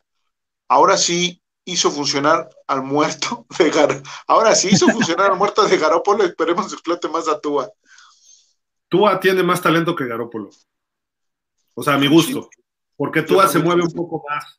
Quizá Garópolo en la bolsa de protección sea mejor y si le das tiempo, pero Tua puede tener otros factores que te pueden desbalancear un poco un partido que Garópolo no lo hace. Garópolo cuando roló en los playoffs terminó con intercepciones siempre. En la bolsa no. Y Tua puede rolar y hacer sus pases sobre movimiento, ¿no? Que eso es lo, que no hacía Garópolo. Arrabal Chosno. Lo que sí es que tiene muchas más variantes en sus formaciones y esquemas ofensivos que las variantes que tenía Flores. Pues sí, claro. Francisco Javier Roldán Aguilar, tú no tiene nada de talento. Tiene alguno, señor Roldán, tampoco. Así cero, en cero no está. Para llegar al NFL no estás en cero. Pero ya comparándolo con los demás, se ve más limitado en algunas cosas, pero eh, lo puede ir desarrollando. Esperemos que este coach sea el adecuado, ¿no? Para desarrollarle el talento a Tua. Sí, claro. Jorge Luis Medina, saludos a la mesa. ¿Creen en verdad que el nuevo head coach se crea el discurso que él sabe cómo ganar con Tua? Híjole, mm, creo que sí, creo que sí por, el, por lo inteligente que es el coach y lo metódico que, que ha mostrado ser, ¿no? Incluso lo que comentan sus, sus compañeros de trabajo. Entonces, puede ser que sí. Sí, sí puedes ganar con Tua, ¿eh? Y lo hizo Flores y con coordinadores malos y con sin línea. Y ganó partidos, ganó, bueno, no los 10 del año pasado y de los 9 de este año creo que sí los ganó todos Tua, ¿no? Sí, ¿verdad? O, o ganó alguno por ahí, creo que no. ¿No? Sí, e, el de Houston, ¿no? Ese no jugó Tua, creo. O bueno, ya ni me acuerdo.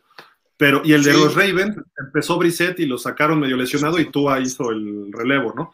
Vamos a poner de los nueve, ganó siete Tua. No, ya luego checamos bien el dato, pero puedes ganar, sí, sí puedes ganar con él, y, pero no con el equipo ofensivo que tenemos, ni con el esquema que teníamos esta temporada.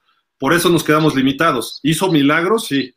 Vamos a ver si ahora con un mejor esquema a lo mejor ganas 12 juegos o, arriba de 11 por lo menos. Creo que se puede hacer, sí. Eso sí lo creo. Que se crea el discurso de ganar con Tua, en cierta parte sí. El problema es que Tua no va a poder entrar en un tiroteo en playoffs con Josh Allen o con Patrick Mahomes. Si la defensiva y el juego terrestre funciona muy bien, como le funcionó a los, a los 49ers contra Green Bay, puedes ganar, ¿no? En la nieve, de visita en Kansas o de visita en Buffalo, ¿puedes ganar? Sí, sí puedes ganar. Pero cómo se tuvo que dar todo y apenas ganaron con equipos especiales los 49ers. No necesariamente ganaron por la defensiva o por correr el balón tuvieron que anotar un touchdown corriendo y goles de campo largos en la nieve y bloqueando otro, otro gol de campo de los Packers. Entonces, así sí puedes ganar. Puedes ganar hasta el Super Bowl así. Cincinnati no ha hecho mucho en los playoffs. Y no ha jugado bien burro en, el play, en los playoffs. Y está en el Super Bowl. Se puede ganar, sí. Pero la realidad es que cuando necesites de que alguien como tú juegue al nivel de Burrow, de, vamos a ponerle los de su época, Josh Allen, que no están de su época, pero es de los jóvenes, ahí es donde puede haber problemas en playoff. Y no solo en playoff, yo creo que ya teniendo un minuto y medio o minuto 45 en el partido, ahí es cuando empiezas a cuestionar si tú va a tener la fortaleza de brazo o esa capacidad para poder remontar ese partido. Ahí, está el problema de Tua, que eso tendrá que demostrar él cuando se dé el momento. Miami ni siquiera ha tenido esas oportunidades reales, ¿no? Todavía. Creo que el único juego viniendo detrás de él fue con Arizona la temporada 20, ¿no? Y fue como con cinco minutos, no en los últimos minutos, o sea, no hizo nada al final. Más bien la defensiva frenó a Arizona en una cuarta oportunidad. Entonces, se juega en equipo, obviamente, pero el coreback va a tener que ganar partidos en momentos importantes. Y eso es lo que le falta a Tua. Vamos a ver si lo logra o si nos tapa la boca en ese aspecto, ¿no?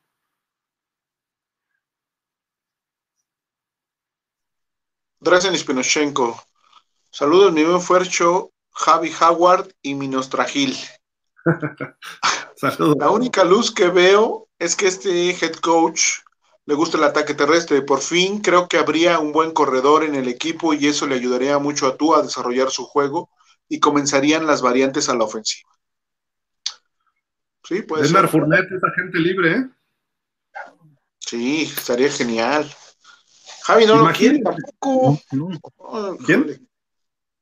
Es el Antonio Brown de los corredores, por favor, no. Pero espérame, imagínate, dejas a Fournette, tienes a lo mejor dejas a Duke Johnson o a Philip Lindsay y a Gaskin, es un buen grupo de corredores. Yo por las conductas que tiene Fournette no me arriesgaría, mejor iría por un, ahorita la posición que tienes te da para poder ir por un corredor al final de la primera ronda, entonces ya ah, sería mucho si no lo hacen, ya sería el colmo. Y pues yo creo que tanto Philip Lindsay como Duke Johnson se ganaron el competir por ese segundo puesto. Que ahorita Duke Johnson sería el primero y Philip Lindsay el segundo, porque todavía no tiene corredores definidos para el 2022.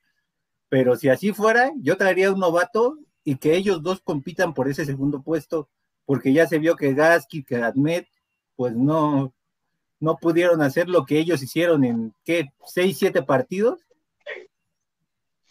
Pero, pero, ¿qué crees? Que a lo mejor con McDaniel, el que toma fuerza es Gaskin por su tipo de juego y por lo que vaya a presentar McDaniel con las variantes de carrera y pase. Creo que Gaskin tiene las cualidades y lo podría explotar. Ahí, les van algunos este, corredores que están ya para agentes libres este año. ¿eh? Melvin Gordon de Denver, David Johnson de los Texans, Jalen Richard de los Raiders, Philip Lindsay de Miami, Leonard Fournette de Tampa, Raheem Mostert de los 49ers, de los 49ers, ojo, Rashad Penny de Seattle, James White de los Patriotas, Sonny Michel de los Rams, Jeff Wilson de los 49ers, Marlon Mack de los Colts, Brandon Bolden de los Patriotas, Rojo de los Bucaneros o Ronald Jones, Taiwan Jones, Malcolm Brown, James Conner, JD McKissick de los Commanders, Darrell Williams de los Chiefs, Damien Williams de los Bears, Giovanni Bernard de los Bucaneros, Ty Montgomery, Dwayne Washington, Tevin Coleman, que también pasó por San Francisco, a lo mejor pudieran traerlo. Le'Veon Bell, bueno, Devonta Freeman ya tocado, ya aquí, Matt Brida de los Bills, que jugó en San Francisco eh, y pasó por Miami, lo recordamos. Jordan Howard, que pasó por Miami. Eh, o sea, hay nombres muy interesantes de jugadores no tan viejos que todavía te pueden dar bastante. ¿eh? Que de acuerdo a lo que, a lo que podría buscar McDaniel, pues los indicados serían Monster y, y Brida, porque ya los conoce.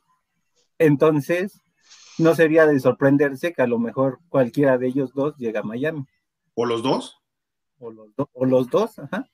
A mí me gusta más Monster. Yo me iría por Fournette. Bueno, sí, también. Es que. Es que la calidad no se, no se le niega, pero las actitudes que ha tenido. Desde que estaba en Jaguares. Ya jugó en Jacksonville, ya jugó en Tampa, le falta Miami de la Florida, los tres equipos. Ah, sí. Entonces te traes a Fournette y a lo mejor dejas los, lo que hay con los otros, Lindsay, eh, Duke Johnson y Gaskin, Ahmed, Malcolm Brown, adiós, váyanse, adiós, no hay problema. Con esos cuatro y con los esquemas que trae este cuate, no desgastas a ninguno. Y tienes cuatro estilos diferentes. Sí. Entonces sería un muy buen ataque terrestre. Nada más con una adición, digo, obviamente recontratar a Lindsay y a Duke Johnson, ¿no? Por lo de la defensiva, se sigue hablando de mantener el mismo equipo de cocheo.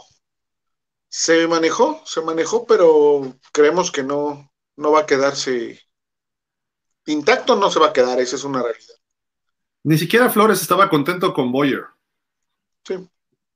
Entonces, creo que ahí viene un cambio. Sí, si llega Fangio, excelente y que él traiga a su gente. Arrabal Chosno. También una bonita historia la del buen Mike al llegar a la NFL.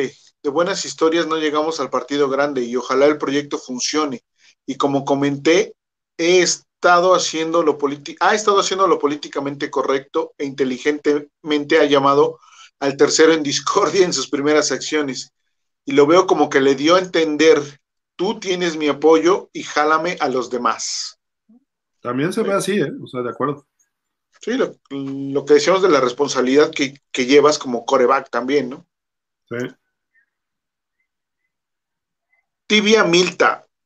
Yo no me recupero desde la pérdida de Marino. Estás como yo, desde el 99. Nos quedamos en el siglo pasado. Ricardo Puebla que todo sea para bien. Ojalá ya se dejen de grillas y quieran ganar. Ese dueño parece que no le gusta ganar. Saludos. Pero, sí. ¿Quién es Ross? Por eso digo. ¿Dónde estás, familia Robbie? Por Dios. Francisco Javier Roldán Aguilar. Fangio, la solución de mi defensa. Sería una top 5. Ahora sí coincidimos. Ahora sí ya sé por qué están con lo de la Fórmula 1. Juan Manuel Fangio, ¿no? Era un pilotazo. ahí está la relación. Ya, ya, ya entendí, ya entendí. Exactamente. No, no, no. Top 5 puede ser, ¿eh? Puede ser. Eh, eh, hay, hay, talento en la defensiva de Miami para dar y regalar. Rafa Rangel, saludos Dolphins, Javi Gil, Fer, excelente noche. Saludos, Rafa. Dresden Spinochenko. Recordemos, muchachos, que Don Shula también comenzó su carrera muy joven. Entonces, como decía el jarocho, vamos a ver qué pasa. Pues sí. Sí, pero cuando llegó a Miami ya era head coach. Jimmy Johnson ya había sido head coach. Eh, Dave Wanstead ya había sido head coach. Eh, todos los demás, solamente Nick Saban, que había sido head coach colegial. Eh, pero ya había sido campeón con LSU y con Michigan State también ya ha sido head coach, pero todos los demás han sido coordinadores. Entonces, los que mejor nos fue son los que ya habían tenido experiencia de head coach antes, históricamente. Ese es el problema. Ahora, no significa que no vaya a funcionar Mike McDaniel, ¿no? Y después de tanto que hemos fallado, mientras más fallas, más te acercas a acertar, ¿no? Por probabilidad. Al menos. No, y la ventaja de Don Shula es que él ya conocía todas las etapas de la NFL, porque él ya había tenido un buen coreback, buena defensiva, ya había jugado playoffs, ya, ya tenía Super Bowls, entonces un coach de ese calibre que te llegue a Miami, pues no lo, no lo dejas ir. Entonces, pues también tuvo esa ventaja de que ya era, para el tiempo en el que llegó a Miami, ya era un coach este, importante. Sí, él empezó a los 33, creo, con Baltimore en el 63, llegó a Miami de 40 años. Tiene 39, Mike McDaniel. ¿no? La ventaja es que ya tenía 7 años o una cosa así de, head coach, eh, Shula. Ya había perdido una final del NFL, un campeonato y un Super Bowl. Entonces, y le tocó la época de la NFL de dominio de los Packers y le daba batalla a Vince Lombardi cuando él era chavo y Vince Lombardi ya estaba consolidado se le veía el talento. Mike McDaniel todavía no ha tenido esa oportunidad, a lo mejor lo hace con Miami, ¿por qué no? ¿No? John Harbaugh llegó de ser asistente. Andy Reid llegó a Filadelfia de ser asistente de Green Bay. Todos pasan por ese proceso. Es muy. Don Shula había sido asistente, creo que de Detroit antes de llegar a Baltimore. Eh, y jugó, y creo que jugó, no, no jugó. Jugó en Cleveland y en Washington. Pero obviamente la NFL era más compacta y Paul Brown a lo mejor hizo algunas recomendaciones y llegó, eh, fue el, coach más joven en su momento, Don Shula, y se retiró ya 70 o 68, algo así, ¿no? Entonces, una carrera muy, muy larga. Vamos a ver si le empieza a ir bien a Mike McDaniel, a lo mejor se hace viejito en Miami, son 30 años de tenerlo, 20 años por lo menos. José Ramón Orozco Cervantes, pues esperemos que McDaniel sea nuestro coach. Está joven, es listo, Solo esperemos que se arrope con coaches un poco más veteranos. Sí, sí, comentamos.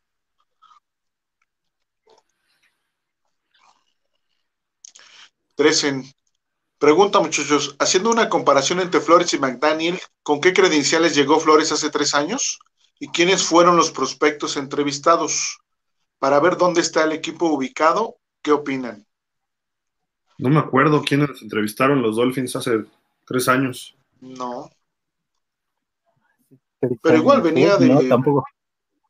Era asistente. Había estado en el Super ganó Super Bowls con los Pats. Con los Pats. Era coach de linebackers, porque aunque él manejaba más la defensiva, se la dejaba, ya se la soltaba Belichick. Pero él pasó como coach de receptores en algún momento, de equipos especiales. Brian Flores tenía una, un conocimiento más integral del juego a través de los staffs de Bill Belichick. Y creo que es buen coach, head coach. Le falta, le falta y muchos tenía algunas carencias y más que sus carencias personales le faltó integrar un buen staff. Eh, creo que con eso hubiera sido mejores resultados para Miami, pero sí tenía más, más este, ¿cómo se dice? Más apertura, más, una cultura de fútbol más amplia, Flores, que, que McDaniel, ¿no? En ese sentido. McDaniel ha sido ofensivo, ofensivo, ofensivo, ofensivo, ¿no? Eh, vamos a ver cómo ahora eh, compensa la defensa McDaniel, ¿no? Sí. Israel Jesús Estrada, me suena ese nombre.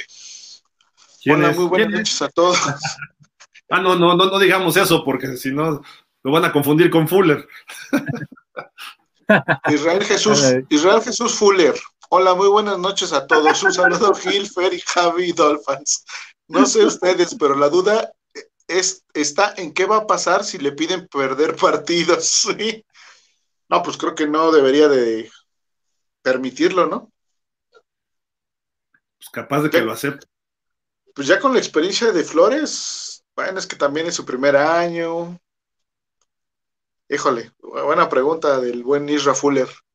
Pero, pero ¿sabes qué? Creo que la exigencia para, para Will Estrada, eh, yo creo que no le van a pedir perder partidos, sino le van perder partidos, perdón, le van a pedir meterse a playoff, ¿no? Creo que la exigencia es ir a playoff ya, ¿no? Ojalá. cambia la, la exigencia y creo que a lo mejor su contrato puede tener cláusulas de si vas a playoff, ganas otro millón de dólares, ¿no? No sé, habría que ver eso, ¿no? Pero eh, no creo que le pidan perder partidos. Además, imagínate, tú eres Ross y te arriesgas a pedir eso ahorita. No. Bueno, es Ross, Gil, es Ross. Sí, todo puede ocurrir. Exactamente. Y por cierto, su contrato de McDaniel es de cuatro años, ¿no? Sí.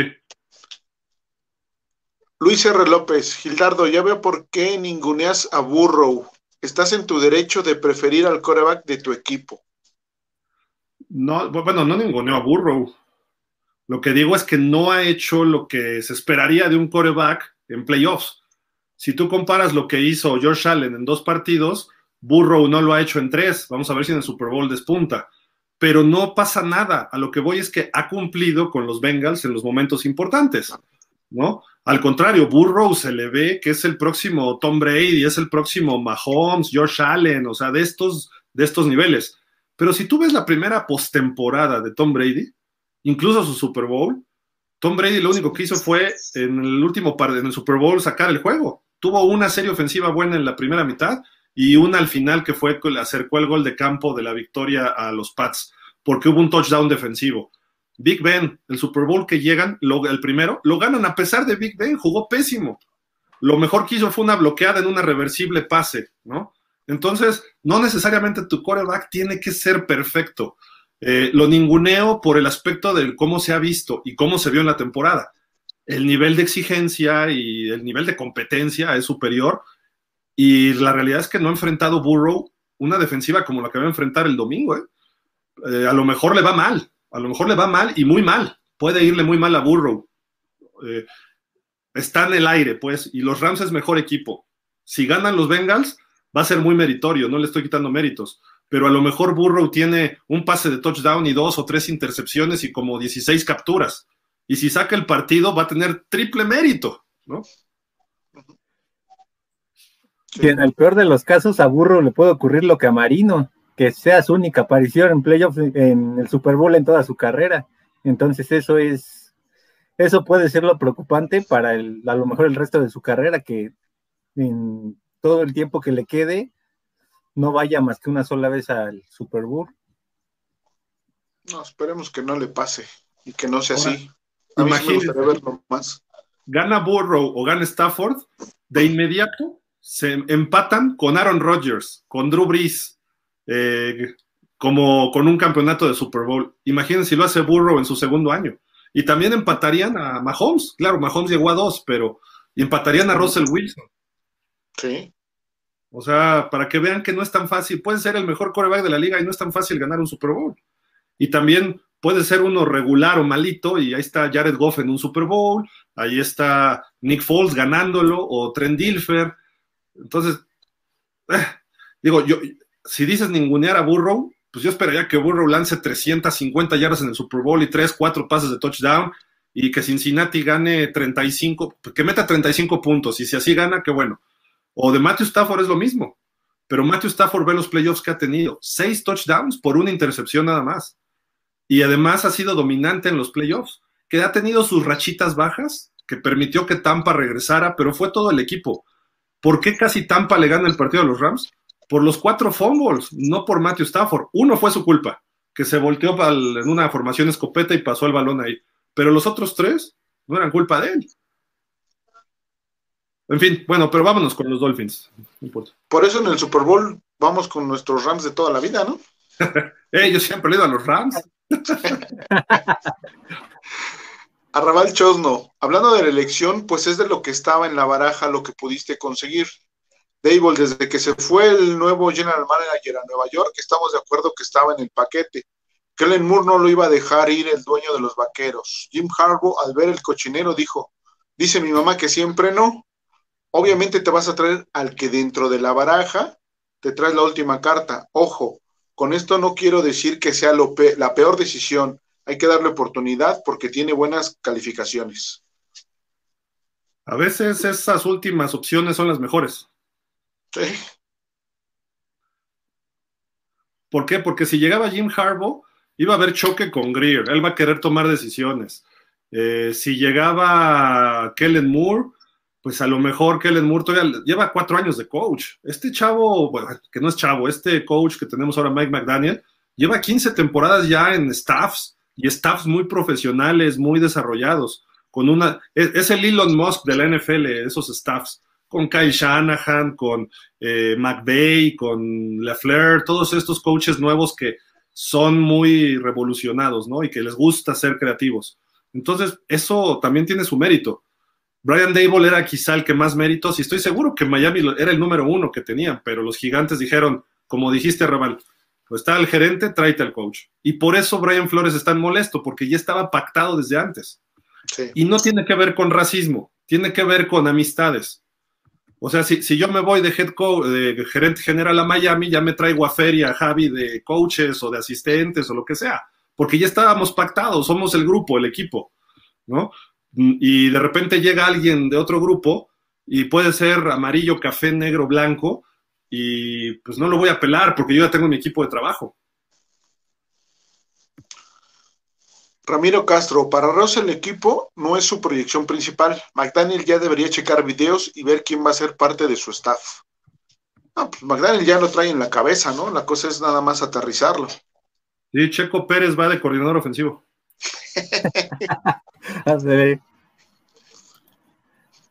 Arrabal Chosno. Él tiene buen ojo, eh, me parece así clínico. Alguno de sus jugadores se ha reclutado en rondas bajas y él los ha desarrollado mal. ¿Te refieres a McDaniel? Supongo, ¿no? Pero los ha desarrollado mal.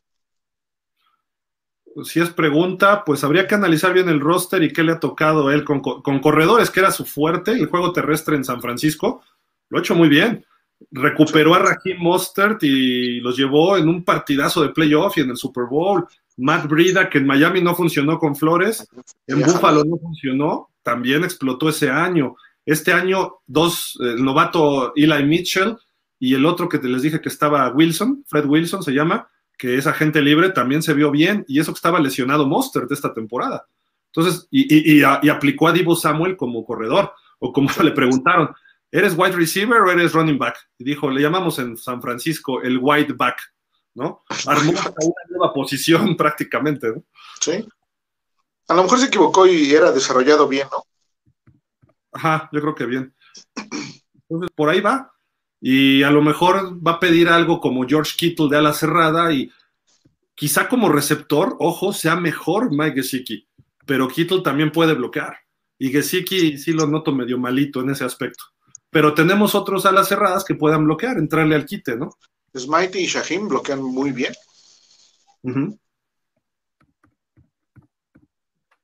sí, pues la ventaja es que ahí quizá con él puedas tener este o darle ese juego a las alas cerradas para que tus corredores este, puedan ser eficientes en cuanto al promedio de yardas. A lo mejor tu mejor corredor en Miami sea de un promedio de 3.5 a 4 por jugada gracias a que él se especializa en el juego terrestre.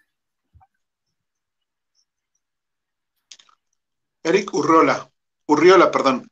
El único jugador que reaccionó fue Blake Ferguson en la página de los Dolphins. Ok. Pero lo, hizo por su cuenta y los Dolphins lo compartieron, ¿no?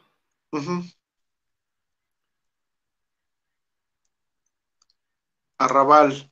El que declaró algo Fer fue quien, quien es Fuller. Publicó una imagen para que viéramos que realmente se quebró su dedito. Ja, ja, ja. Ah, sí, la vi.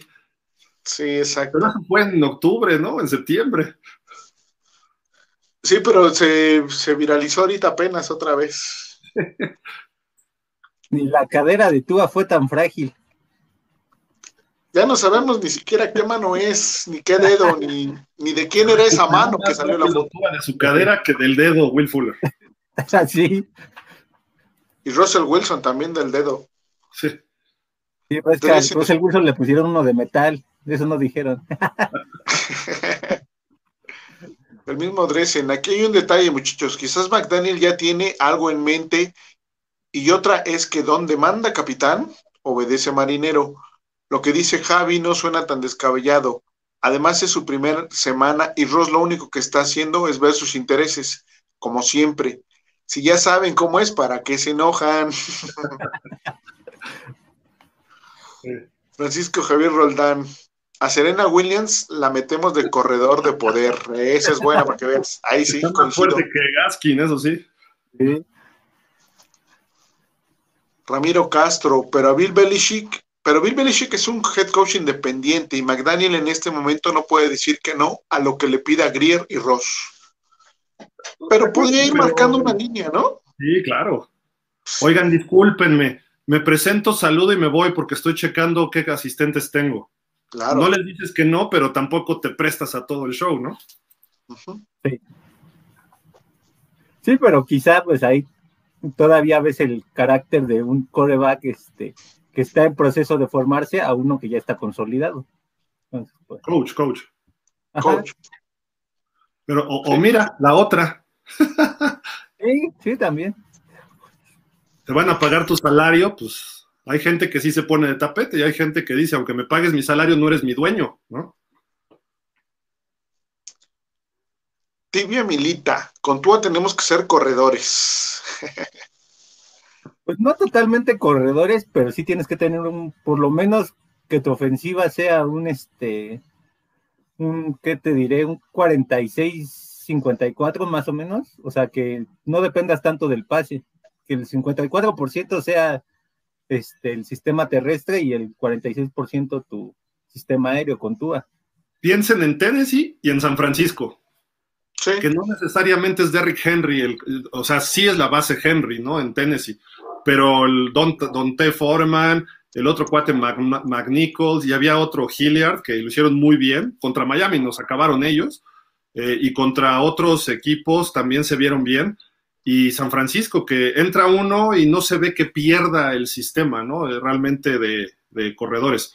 Eso es lo que tenemos que aspirar y con corebacks limitados como Tannehill y Garópolo. Es lo mismo con Tua.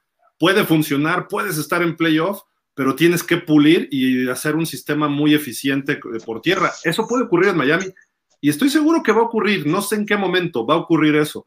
Y eso le ayuda a Tua para verse mejor en el juego aéreo.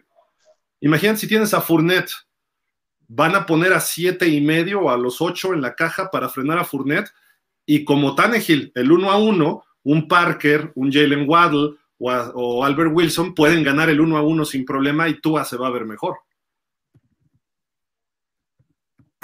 Sí, sí, aquí la ventaja que tú puedes tener este, con este sistema que pueda implementar McDaniel es que tanto van a estar esperando la carrera que tú de pronto puedes salir con una jet sweep o puedes salir con un pase pantalla o este o de pronto una pichada este al corredor, o sea, puedes hacer tantos engaños al tener bien consolidado tu ataque terrestre que las defensas contrarias de pronto los pases de más de 15 yardas no, te los van a esperar con Tua.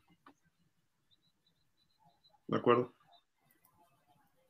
César LP, chicos, esta pista de F1 que están armando no afecta a las instalaciones de Miami. Me refiero a campos o sitios de zona de entrenamiento o confort de los jugadores. No, está totalmente por fuera, ¿no? creo que entra al estadio de alguna forma. No, no sé si entre o vaya a pasar por el estadio, tipo en el autódromo, pero pues, estacionamientos, hay avenidas, hay, hay mucho espacio alrededor del estadio. Y enfrente está el nuevo campo de entrenamiento. No tendría por qué, pero pues yo no creo que afecte realmente, pero. No, toda, toda la pista es por rodear el estadio, eso sí. Lo, rodea totalmente, pero no, no afecta las instalaciones de, ¿De los Dolphins? No. Jorge Fergadís. Sí se le debe exigir a McDaniel, ya que en teoría viene a un equipo ya armado y que con él se está atendiendo la deficiencia, o sea, la ofensiva.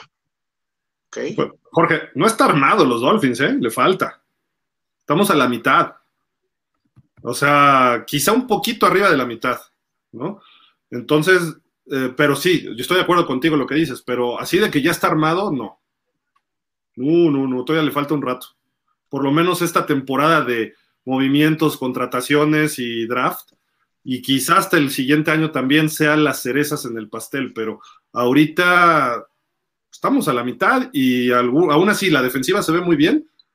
Hay que mejorar algunos aspectos, porque este año lo vimos, los primeros ocho juegos no dábamos una, ¿eh? A la defensiva. Si acaso alcanzaremos el 70% de ese performance que se está buscando a la mejor, ¿no? ¿De defensiva? En general, en general. 70 se me hace muy alto, Fer. ¿Sientes que no o sea, estamos al 50? Yo creo que si en esta temporada avanzamos un 20, ah, ok. Sería ah, muy bueno. Sí, sí, sí. Sí, claro. Por eso te digo, McDaniel, y lo que dices, Jorge, sí, estoy de acuerdo. Se le debe exigir a McDaniel, ¿por qué? Porque va a haber jugadores nuevos este año, hay lana para invertir en agencia libre y viene un buen draft otra vez en número de picks. Quizá no son tan altos como en los últimos años, tenemos el pick de últimas rondas, perdón, de últimas, de últimos picks de primera ronda, eh, por gracias a San Francisco, pero eh, sí, San Francisco no debió haber calificado a playoff, ¿qué le pasa? Casi se mete al Super Bowl, pero bueno. Eh, a lo que voy es que sí debemos mejorar este año y ese 20% creo que se puede dar. Y por eso hay que exigirle playoff. Sí, estoy de acuerdo. Y aquí también el, otro factor va a ser qué tan buenos jugadores traigas a la línea ofensiva y qué tan bueno sea tu entrenador de esa misma área.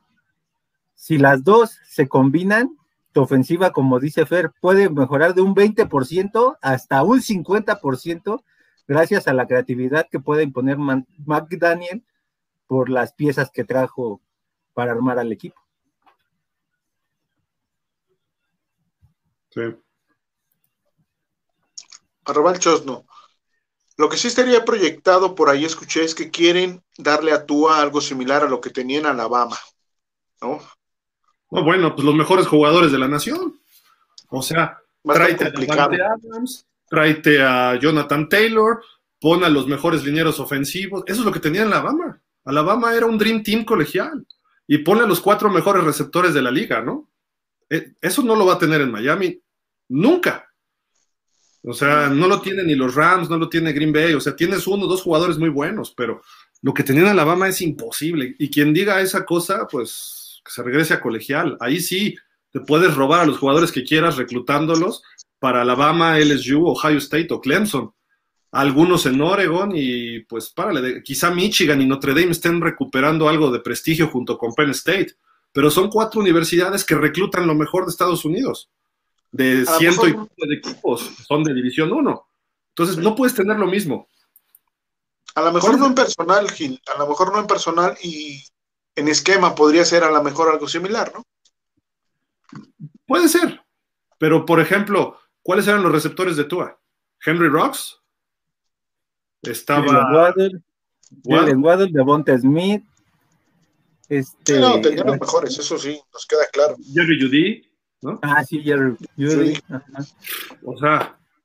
Y si le suman los corredores también, si aparte le ponen los corredores que también tenía Alabama, pues también eso le quita. Derrick Henry le un Harris, ¿no? Harris. Imagina, imagínense, imaginemos como Chicharito. Justin Herbert, Najee Harris y Jim Harbaugh de head coach. No, nomás digo, nomás por decirlo. Pues Lo malo es que solo queda en un sueño. como diría Juan Beto, cómprate tu equipo y tú ármalo. Le echas limón a la herida de Javi, no seas gacho. Trasen Spinochenko, hay equipo para playoffs, no se le exige, pero hay con queso las quesadillas. No llega en cero, solo falta detallar la ofensiva y es por esa razón que lo trajeron, para mejorar al equipo. Sí, pero no perdamos de vista la defensa, también hay que mejorar.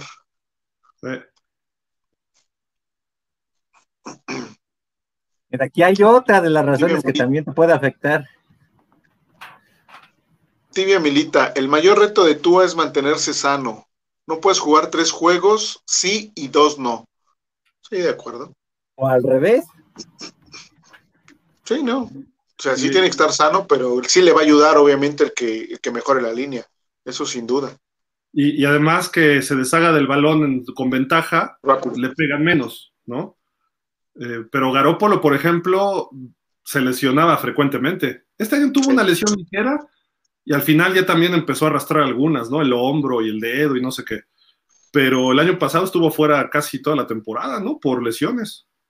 Sí, tuvo un problema en, si no estoy mal, en el muslo, ¿no? Creo. Sí. regresó en el juego contra Miami. Ah, pero eso fue en el 20, ¿no? Sí, en el 20, el año pasado Sí, la pasada.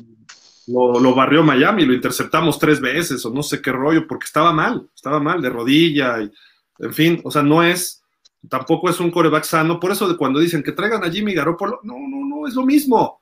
Mejor tráete a alguien que, a lo mejor dejar a Brissett, hay que ver si cuadra Brissett con lo que trae, piense McDaniel de coreback, pero va a ser interesante ver quién es el reserva de los Dolphins.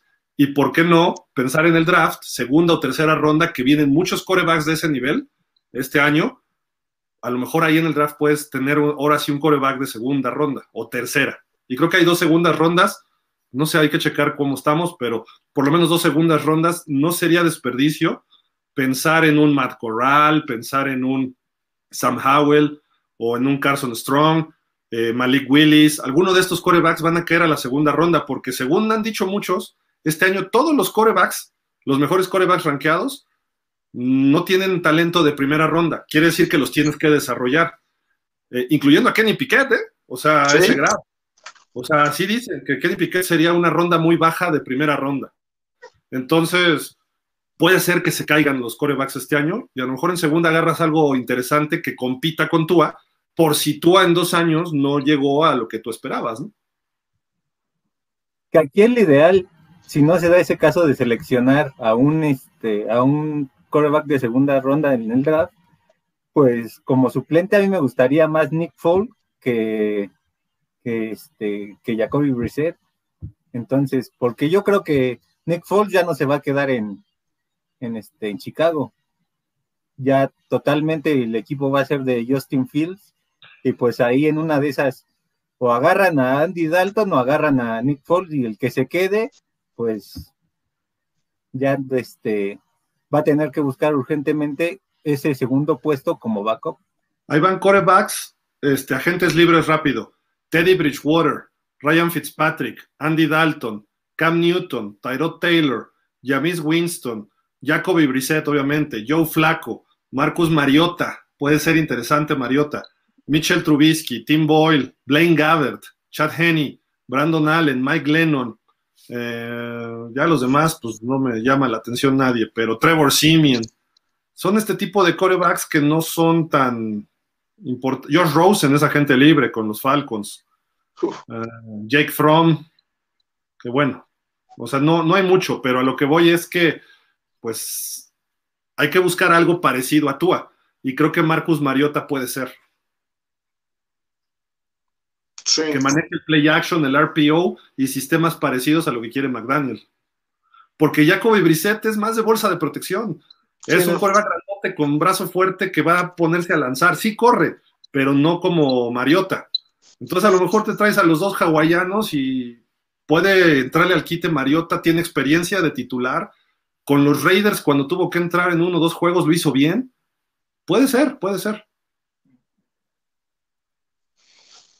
Martín Alfredo Choset Eribés. Gil, se te olvida que este año está más difícil el calendario. También hay que tomarlo en cuenta para ver qué tanto se le va a exigir. O sea, sí, ahorita todo el calendario se ve más difícil, pero cada año es lo mismo, Martín. Y más para un equipo malo, o mediocre, o de media tabla, o como lo queramos definir.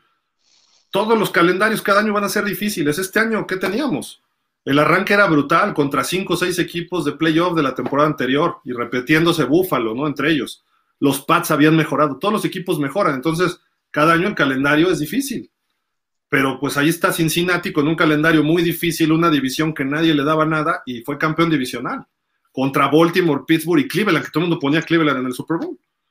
Eh, los Rams, ah, la división más difícil de la NFL, Arizona, Seattle y los 49ers, y los Rams salieron avantes. ¿No? O sea, sí estoy de acuerdo que a lo mejor vienen equipos que hoy los vemos que están muy sólidos, pero, por ejemplo, quien vaya a enfrentar a Tampa el año que entra sin Brady, pues ya no es lo mismo. Va a ser competitivo, pero no es lo mismo. Y con la salida de Brady, a lo mejor sale Gronkowski, a lo mejor sale Damu Konsu, todos los que firmaron por un año, Leonard Fournette, bye, ya no está Antonio Brown, Chris Godwin ya fue campeón, va a ir por lana, vente a Miami. ¿No? O sea, ese tipo de jugadores van a empezar a moverse, cada año mueven mucho. Entonces, ¿quién te gusta? ¿Los Patriotas? Pues creo que van a estar difíciles. Los Jets van a mejorar, pero en teoría están abajo, en teoría están abajo de nosotros. Eh, los Bills, no creo que mejoren mucho tampoco y perdieron su coach ofensivo y otros coaches. Creo que les puede costar trabajo un poquito a los Bills mantener eso, ¿no? Pero tienen el talento armado y estamos hablando de la división. Y hay que ver contra quiénes vamos. Nos toca San Francisco, precisamente, ¿eh? es el juego 17. Entonces, no sé, San Francisco, a ver cómo le va con Trey Lance, sin Garópolo, que Garópolo va a salir. Eh, no es tan. Y, vamos contra la división norte, ¿no? De la Nacional. Sí, nos toca. los Packers. Los Packers, si se va Rodgers, pues no son así de mucho miedo, no son. Minnesota creo que puede ser un equipo peligroso con Kevin O'Connell de coach. Eh, Chicago creo que puede mejorar, pero hay que darle tiempo también que cuaje. Y Detroit, ese equipo es peligrosísimo, ¿no? Sí, la verdad, aunque tenga Jared Goff de coreback, a ver a quién agarra, ¿no? Pero ese equipo te va a pelear los 60 minutos como si fuera lo último. Y es Detroit, que quedó con 3, 4 ganados. Y es el partido que puede ser más difícil de esa división. Los Jets nos pueden costar trabajo, y así empiezas a verlo. Y dices, uff, nos va a tocar contra todos los 13 de la americana, los que tenían tres nos toca contra Pittsburgh. Nos toca contra. No, Houston, no. No, si es Houston, ¿no? Houston, Houston, sí. Y contra la división oeste, si no mal recuerdo, ¿no? Nos toca. No, la norte. La norte. Entonces nos toca contra los Raiders. De, la. Ahorita te digo con Chargers, nos toca con Chargers. Por Chargers, del, tercero de la oeste, sí, es Chargers. Y toda la división norte, Pittsburgh, Cleveland, Cincinnati y Baltimore, pues otra vez está dura. ¿no? Del otro lado te toca la de la de Green Bay, Minnesota, Detroit. Nos tocan las nortes. Entonces digo, todos los calendarios son difíciles, como lo quieras ver. Incluso para los campeones va a estar difícil, ¿no?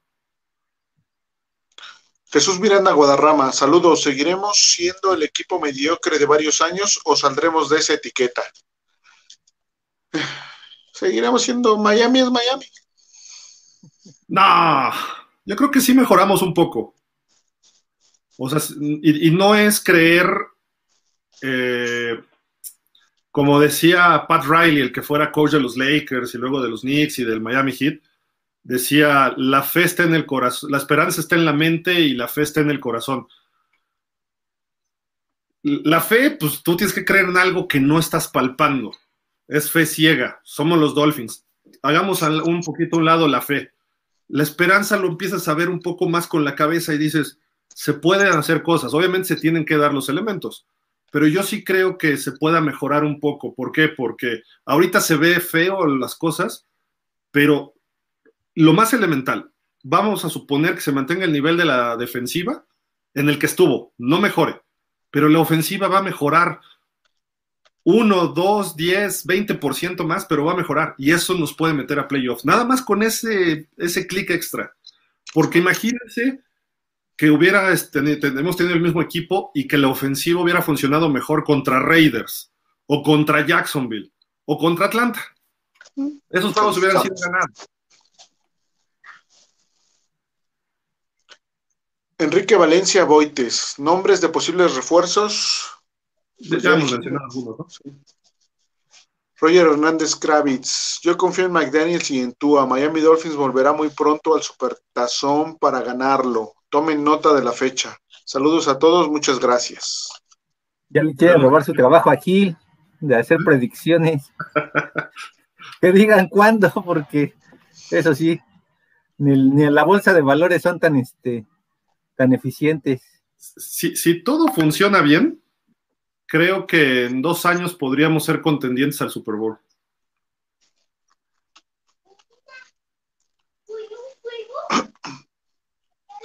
César LP, creo varios jugadores sí andan en el barco de Daniels. Vi varios likes en Instagram en su publicación, entre ellos Wilkins, Ferguson, Gesicki y Tua. Ok. Sí, o sea, sí le han dado likes, más no han, no se han pronunciado, era lo que comentábamos nosotros, ¿no? Nada más. Sí, Jorge, perdón. cuando presentaron a Peterson estaba ahí Trevor Lawrence y la cara que traía Lawrence así de, uff, o sea, yo no vi a nadie de los jugadores que se lanzara el lunes a recibir a este señor. A lo mejor había algunos, pero adentro y muy, muy guardadito. Cuando tú sabes que viene un coach que te va a ayudar, te pones de tapete, a lo mejor, o no de tapete, pero me refiero que llegas y, coach, ¿cómo estás? Y hoy aquí estoy para lo que se te ofrezca, o luego, luego le llamas o consigues su teléfono, y, o en redes, coach, bienvenido, nos vemos pronto. No sé, alguna tontería sí pueden escribir los jugadores que les encanta, pues son, son chavos, de, los jugadores son chavos de las redes, ¿no?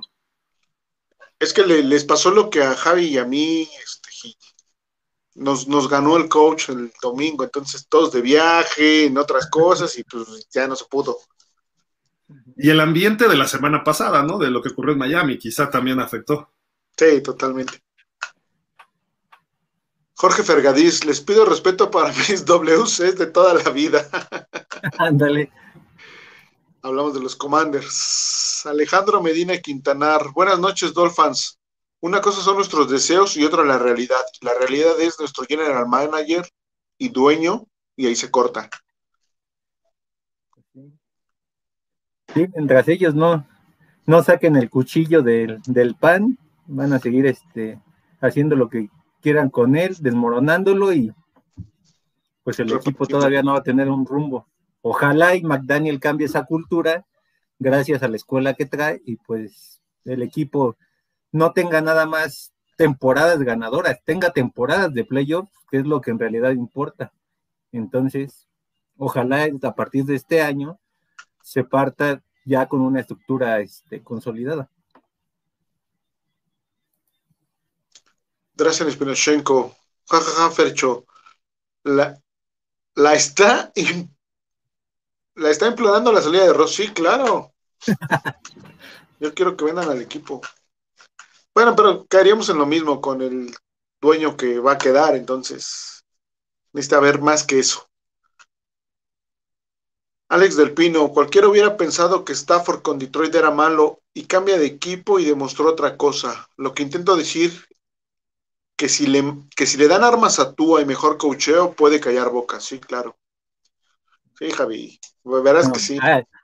quisiera ver un día que a lanzar un pase como los que lanza Stafford, ni siquiera llega a 30 yardas, o sea, 40 supongamos, y con Matthew Stafford de pronto sus balones son rayas, entonces quizá también eso, él ya tuvo a Calvin Johnson y lo supo este, aprovechar, entonces con Tua lo más que vas a tener son receptores del estilo de Jalen Waddle, de Divo Samuel, de quién más te parece, como de Jaquín Grant, así de ese estilo chaparritos para hacer pases rápidos.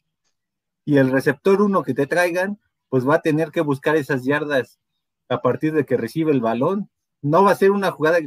Si una jugada con Aaron Rodgers, con Stafford o con cualquier otro coreback, sabes que puede ser de 40 yardas, con Tua va a ser de 10 y las otras 20, 30 las va a tener que buscar el receptor. Entonces, ese es el problema con Tua que todavía no sabes qué tanta potencia va a tener en su brazo esta temporada, la que viene, o sea, ese siempre va a ser su problema. No, es que, no va a tener ese brazo, ese brazo tan potente que te meta en un partido como lo que te hizo Mahomes con 15 segundos.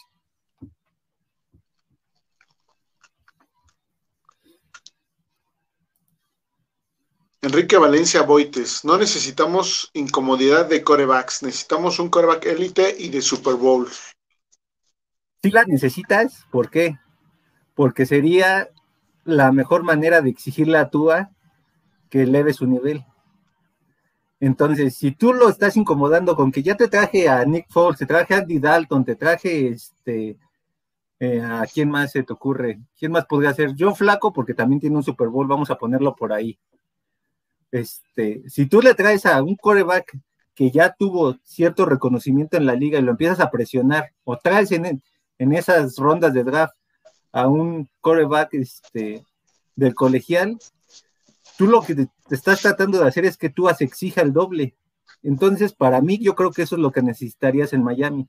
Empezarlo a incomodar de que él ya no, de que sí es el coreback número uno, pero que no tiene su puesto 100% seguro. Sí, exacto. La competencia siempre te va, te va a elevar. Eso es seguro. Rodolfo Martínez Juárez. Buenas noches, amigos Dolphins. Sobre el curso intensivo para entrenadores en Miami, en tres años te preparamos para salir listo para ir a otros equipos. Saludos.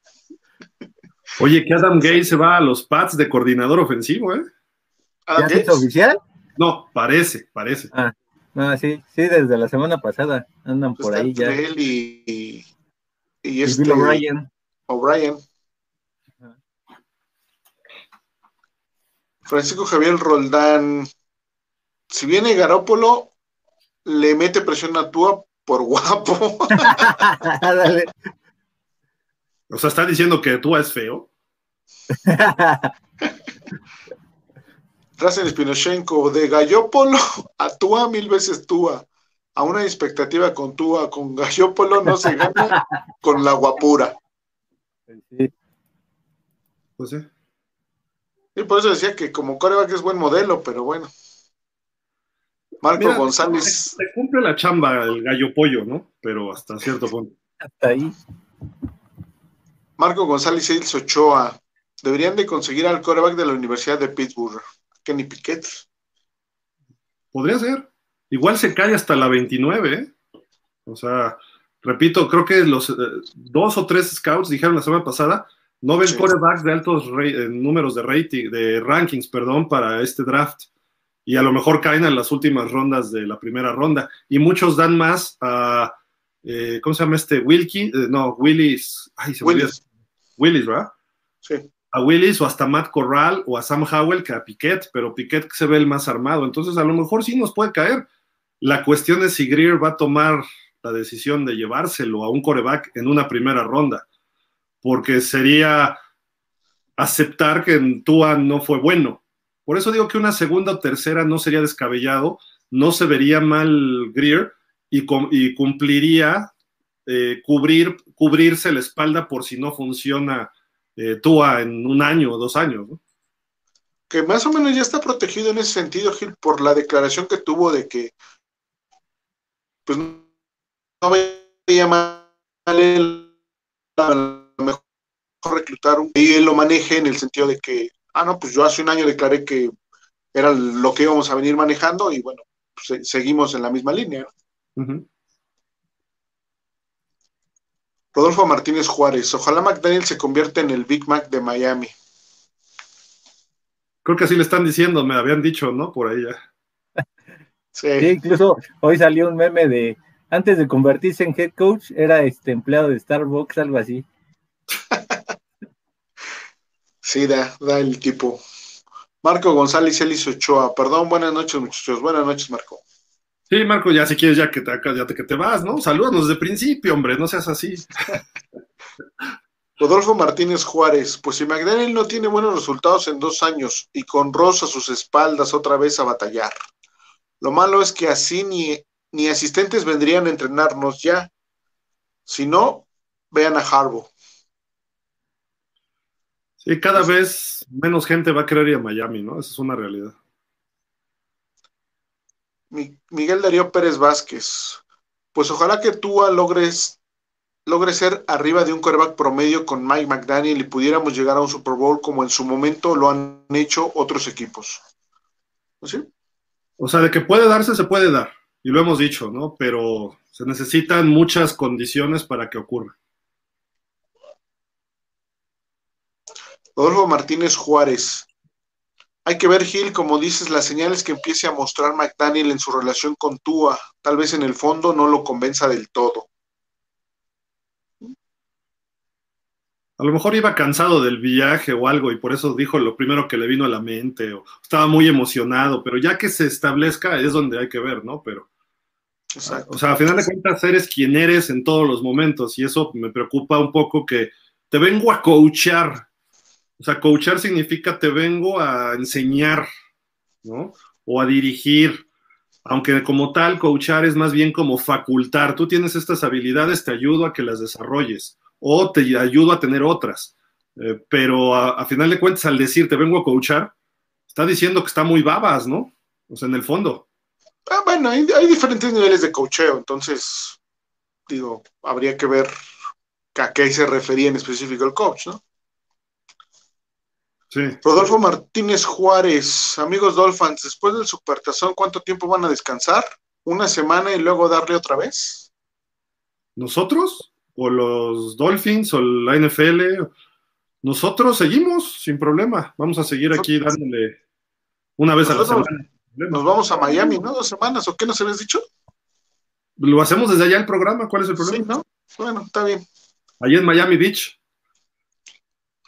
Eric Urriola. Esa función de Divo Samuel, perdón, esa función de Divo Samuel quizá la pueda hacer el que era de la Universidad de Kentucky, no recuerdo su nombre, que estuvo lesionado este año. Sí, que era como coreback también, ¿no? ¿De Kentucky? Que estuvo en la escuela de práctica. ¿Cómo? Bowden. Lynn Bowden, creo. ¿Bolden? Ajá. Ah, sería él, ¿no? Sí. Sí, porque ya este, el otro que tenía funciones similares era Perry, pero Perry se fue a Patriota. Marco Perry, sí, ¿no? Sí, sería Bowden. Francisco Javier Roldán Aguilar. Pero esos pases eran de cinco yardas, hasta yo los hacía en el tochito de la calle. ¿Los de Tua? Rodolfo Martínez Juárez, si no da resultado McDaniel en Miami, por lo menos que le den, que le dé un recital de violín a Ross. Pero que sea de estos violines y no de estos nomás. El que sí le hizo de estos fue Brian Flores, ¿no? Sí. Él le dio su recital completo también. Rodolfo Martínez Juárez, amigos Dolphins, ¿hasta cuándo van a seguir los programas de los martes y cuándo regresan? Como diría Chente, mientras sigan aplaudiendo, yo sigo cantando. no, pues vamos a seguir con las noticias de temporada baja, o sea, aquí conéctense y van a tener noticias. Sabdiel Tux Cervantes. Hay un fútbol que puede competirle y ganarle al espectacular de Mahomes, Allen y Burrow. Buena defensa, buen juego terrestre, equipos especiales bien trabajados y un coreback sin errores. Yo aspiro a que así juegue Miami. No muy lucidor, pero efectivo. Saludos a todos. Bien, sí, de acuerdo, o sea, ganas en equipo, lo hemos dicho siempre, ¿no? ¿no? No nada más lo gana el coreback, pero el coreback es muy importante. Ahora, vámonos a un hecho. El año pasado, el campeón, Tampa Bay, le ganó a Kansas dos corebacks no estelares. Hace dos años Kansas le gana a San Francisco con Gallo Pollo y todo esto, ¿no? Y con el señor McDaniel, pero ganó Mahomes. Hace tres años, los Patriotas, Brady, que si no jugó bien todo el partido porque la defensiva de los Rams cerró el juego, hizo el pase en el momento justo. ¿Y quién perdió? El coreback malito, Jared Goff. Hace cuatro años, eh, ¿qué pasó? Perdieron los Pats en un shootout 41-33 con Nick Foles, coachados por Doc Peterson en un juego muy abierto, con buen juego aéreo, y así se fue toda la, eh, la postemporada de los Eagles. hace cinco años, Nueva Inglaterra en tiempo extra le gana Atlanta. Matt Ryan era el MVP y Tom Brady. Antes fue Peyton Manning. Llegó al Super Bowl, sí, Cam Newton, que era muy malito pasador, pero ese año le fue bien, pero falló en el momento oportuno. Antes, Russell Wilson contra Brady. Antes, Manning contra Russell Wilson. Antes, Flaco contra Kaepernick, que con Kaepernick llegaron a un Super Bowl. Bueno, eso es un milagro también. Pero los Ravens, Flaco estaba jugando muy bien en esas épocas. Y así, si te fijas, la constante de los campeones es un coreback pasador, que sepa mover el equipo en un momento determinado. Si han llegado algunos que no ganan, pero Jared Goff, eh, ¿qué otro dijimos? Este, Cam Newton, que no son netamente pasadores y perdieron. Entonces, con Tua sí podemos llegar al Super Bowl. Ganarlo, solo que tengamos a Garópolo enfrente, ¿no? Y que estén al nivel en ese sentido, porque Tua es mejor que Garópolo, o que Tannehill se pase a la nacional y lo enfrentemos, o, no sé, ese tipo de corebacks. Eso es lo que yo veo a futuro. Eh, sí veo playoffs, sí, y se puede ganar, sí, pero no vamos a ganarle a Kansas en Kansas. ¿Por qué? Porque a final de cuentas, ah, que Cincinnati jugó mal Burrow, sí, no fue su mejor partido ni sus mejores playoffs, pero hizo los pases necesarios en el momento justo, y eso es donde falla Tua. A lo mejor nos calla la boca y desarrolla unas habilidades que no tiene. Entonces dices, ok, pero si todo funciona bien, Tua nos puede llevar hasta el campeonato. Pero el último equipo corredor que ganó el Super Bowl, pues, creo que fueron los gigantes del Super Bowl 25, o los Broncos con Terrell Davis del Super Bowl 32. Pero párale de contar. Diego Murillo, los mejores corredores de San Francisco, mientras Mike estaba, eran de quinta, sexta o séptima ronda, así que no pensemos que Miami iba a ir por un run back en primera ronda. ¿Eh? Le gusta correr en equipo, ¿no?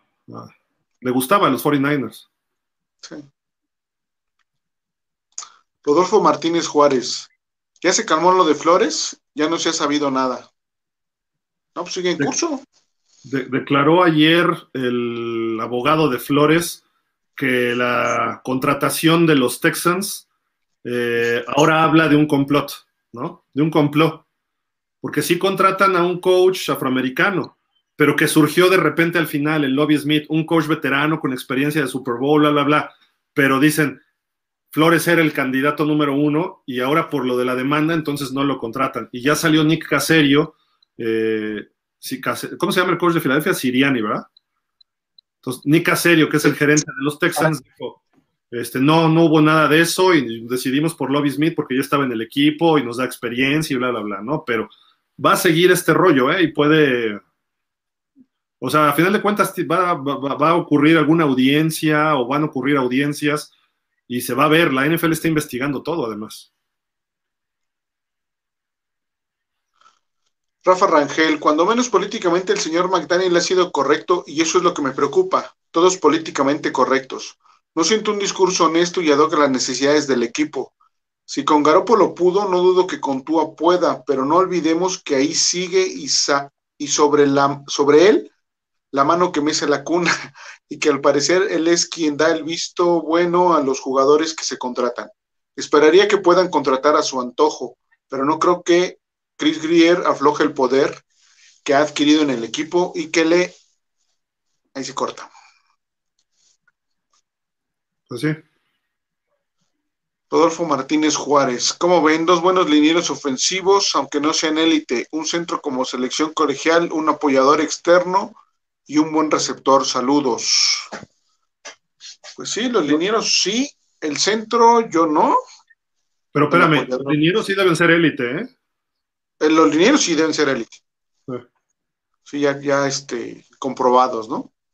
Y el apoyador y el receptor, sí, también, claro. Vienen buenos receptores también. Ya, ya a ver si la semana que entra vemos las posiciones, prácticamente toda la ofensiva en Miami, ¿no? ¿Quiénes pueden incluyendo coreback, pero reserva, ¿no? Como se ven las cosas. Pero todas las posiciones de los agentes libres, ¿quiénes podrían cuadrar, ¿no? Ya les mencionamos algunos, pero la semana que entra ya lo tocamos más a detalle. Si es que no surge algo más, ¿no? Pablo Carrillo Cosío, buenas noches Gil, Fer, Javi, excelente programa, felicidades, con ustedes es buena terapia, ánimo a ser positivos. ¿Ya viste Javi? Jorge Fergadís, ¿cómo ven de runback a Leonard Fournette, Cordell Peterson o Dick Johnson? Breda dijo que le gustaría el runback de Chicago ya que estuvo en Miami. Williams no es malo, Tua ya nos dejó ganando el juego, pero la defensa no aguantó. Un tiroteo es el que solo una vez lo vimos contra Arizona y ahí es donde hay dudas. ¿Ok? Sí, sí, hay buenos corredores ¿eh? y buenas opciones este año. Arrabal Chosno, si Ross logra con el buen Mike y con buenas adiciones en el roster a base de agencia, un equipo que llegue a la postemporada y cerca de un Super Bowl, ¿no creen que al interior y con los fans evitaría estar en el ojo del huracán? Totalmente. Desviaría toda la atención que tiene ahorita encima. El ganar cura todo, hombre. Sí. Rodolfo Martínez Juárez, pero ya en serio, la mejor de las suertes para Big Mac. Sí, totalmente. Y creo que es eso, ¿eh? Hay que desearle suerte que Ross en un año o dos no se empiece a alocar, ¿no? Sí. Pablo Carrillo. Gil, ¿creen que salgan piezas claves de jugadores, Xavier, Gesicki, Opa, etcétera, y se barajan algunos coordinadores nuevos? Ojalá y no le, muevan, no le muevan mucho la coordinación defensiva, y si es que sea para mejorar. Sí, sí va a haber cambios, ¿no? En la coordinación defensiva, lo más seguro de los jugadores, pues todavía no hay nada claro. Lo que decías, ¿no, Gil? Nada más de Xavier que lo ponían ahí como candidato a irse. Y a ver qué ¿no? A él y a quienes no, creo que también lo, lo ponían por ahí como. Ah, bueno, cantadísimo. Hay 23 agentes libres, no está tan fácil en el equipo, pero como cuatro que son, tienen una injerencia importante en el equipo, entonces. Uri Rey, buenas noches, Dolphins. Mucha gente dice que podría ser un Adam Gates, pero veo una diferencia entre McDaniel y Gates, la personalidad y el liderazgo. ¿Pero por qué lo dices?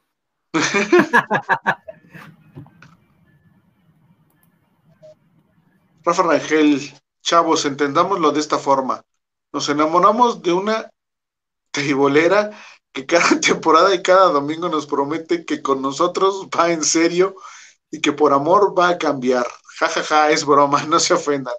Para quienes nos enamoramos de los Dolphins a finales de los 70s y 80s, es una abismal diferencia entre la forma en que se maneja este equipo y el que conocimos entonces. Sí, totalmente. Yo sí tengo un amigo que invitaba a las teiboleras a salir. Y se llama Urban Meyer. Ah, no, ¿verdad? no, pero un amigo sí les pedía el teléfono y hablaba y era tintorería o papelería. Pablo Carrillo y Cosío, buenas noches, Fer. Se escucha que van a solicitar entrevista a Charles London para la coordinación ofensiva. ¿Saben algo? Y si es un buen prospecto para Miami. Pues ya lo comentamos también, Pablo. Y sí, es, este, va a tener una entrevista es un coach ya con algo de experiencia, puede ser positivo, ¿no? Sí. Julio Ortega, hola amigos, buenas noches. Yo aquí llegando tarde. No he escuchado nada, pero de seguro a Javi no le gusta nuestro nuevo HC. no, o sea, desde al final, ya cuando ve su currículum y lo que puede llegar a traer como coordinadores, pues quizás sea lo más conveniente para Miami. El que no tiene experiencia, pues es quizás su punto débil, pero ojalá y él haga lo mismo que ha hecho Sean McVay y que ha hecho Zach Taylor, rodearse de gente capaz a la cual le pueda delegar esas responsabilidades para que el Miami pueda crecer rápidamente.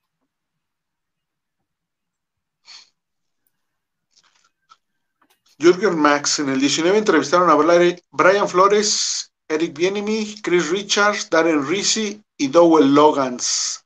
Estos dos últimos fueron staff de Case. Risi, Special Teams y Logans, coordinación ofensiva. Órale, gracias, Jürgen. Está bueno. Pablo Carrillo Cocío. Fer, te comprendo y te entiendo. Es muy difícil manejar a los Tua haters que tienes arriba. Tú va a empezar a callarnos la boca, estoy seguro. Ánimo, Dolphins que este año ya. No somos tu hate, bueno, no sé Javi, pero yo no. Tampoco creo que sea tu hater, ¿no? Pero. Solo no lo quieren, poquito, nada más.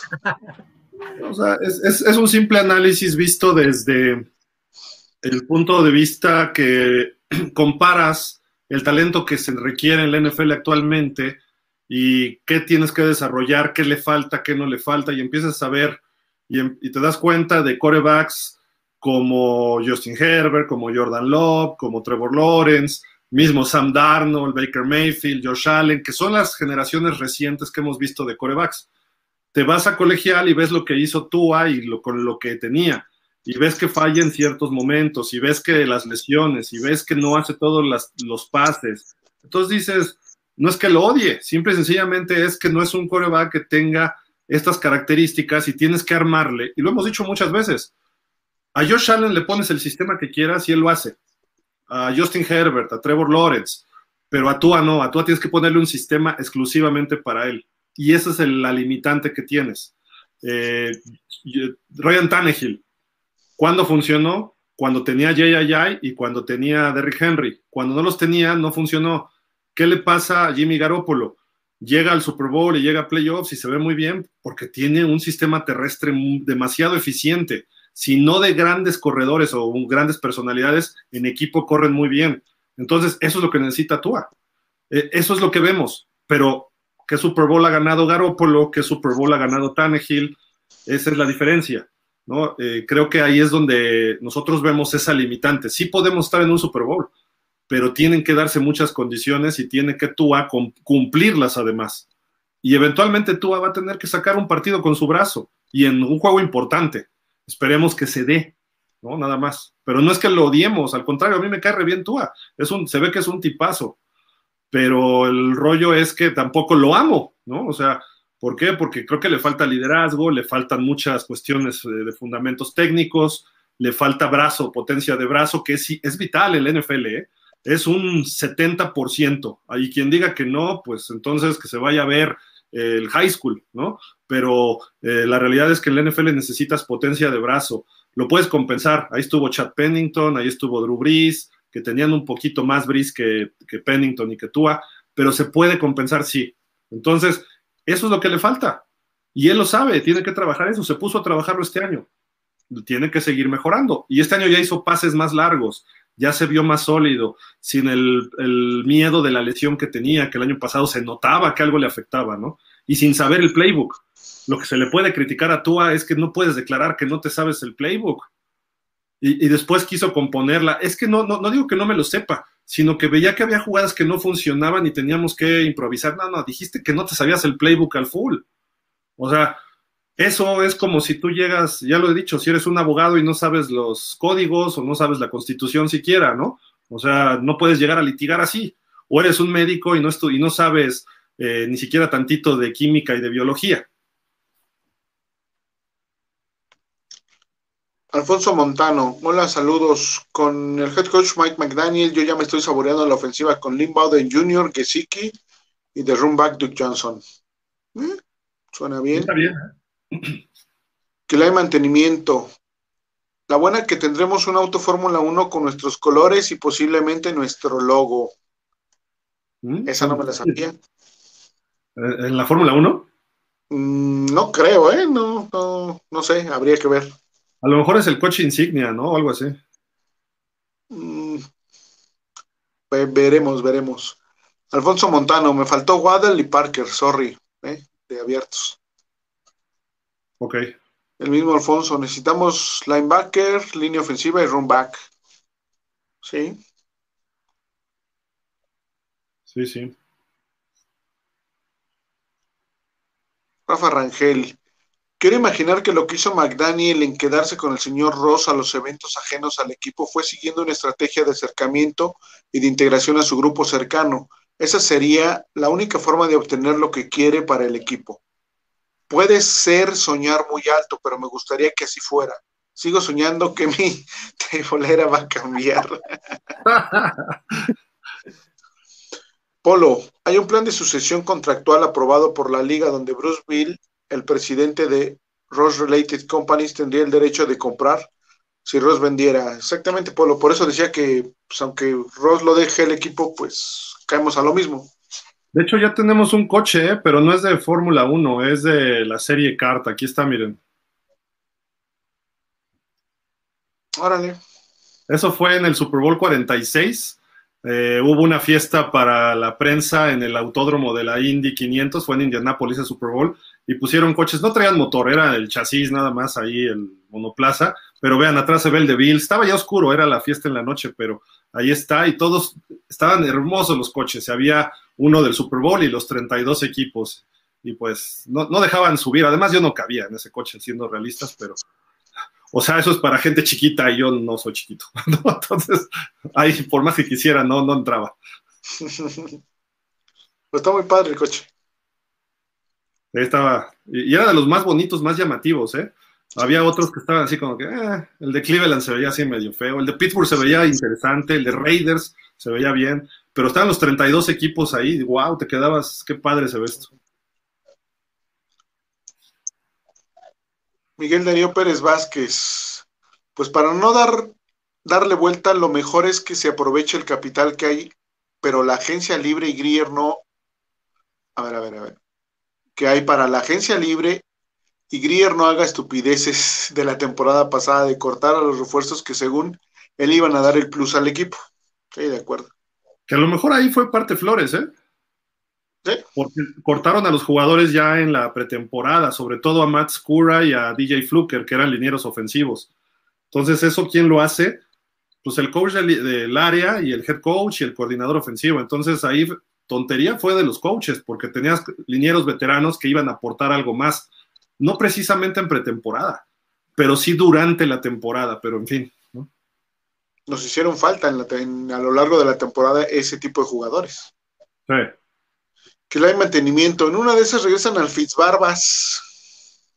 Bueno, cumple con. Ah, no, pero ya no está Flores. Te iba a decir, cumple con con lo de las lesiones, pero pues no, ya no. Drazen Spinochenko, no comiences con esas ideas, Vinos Trajil.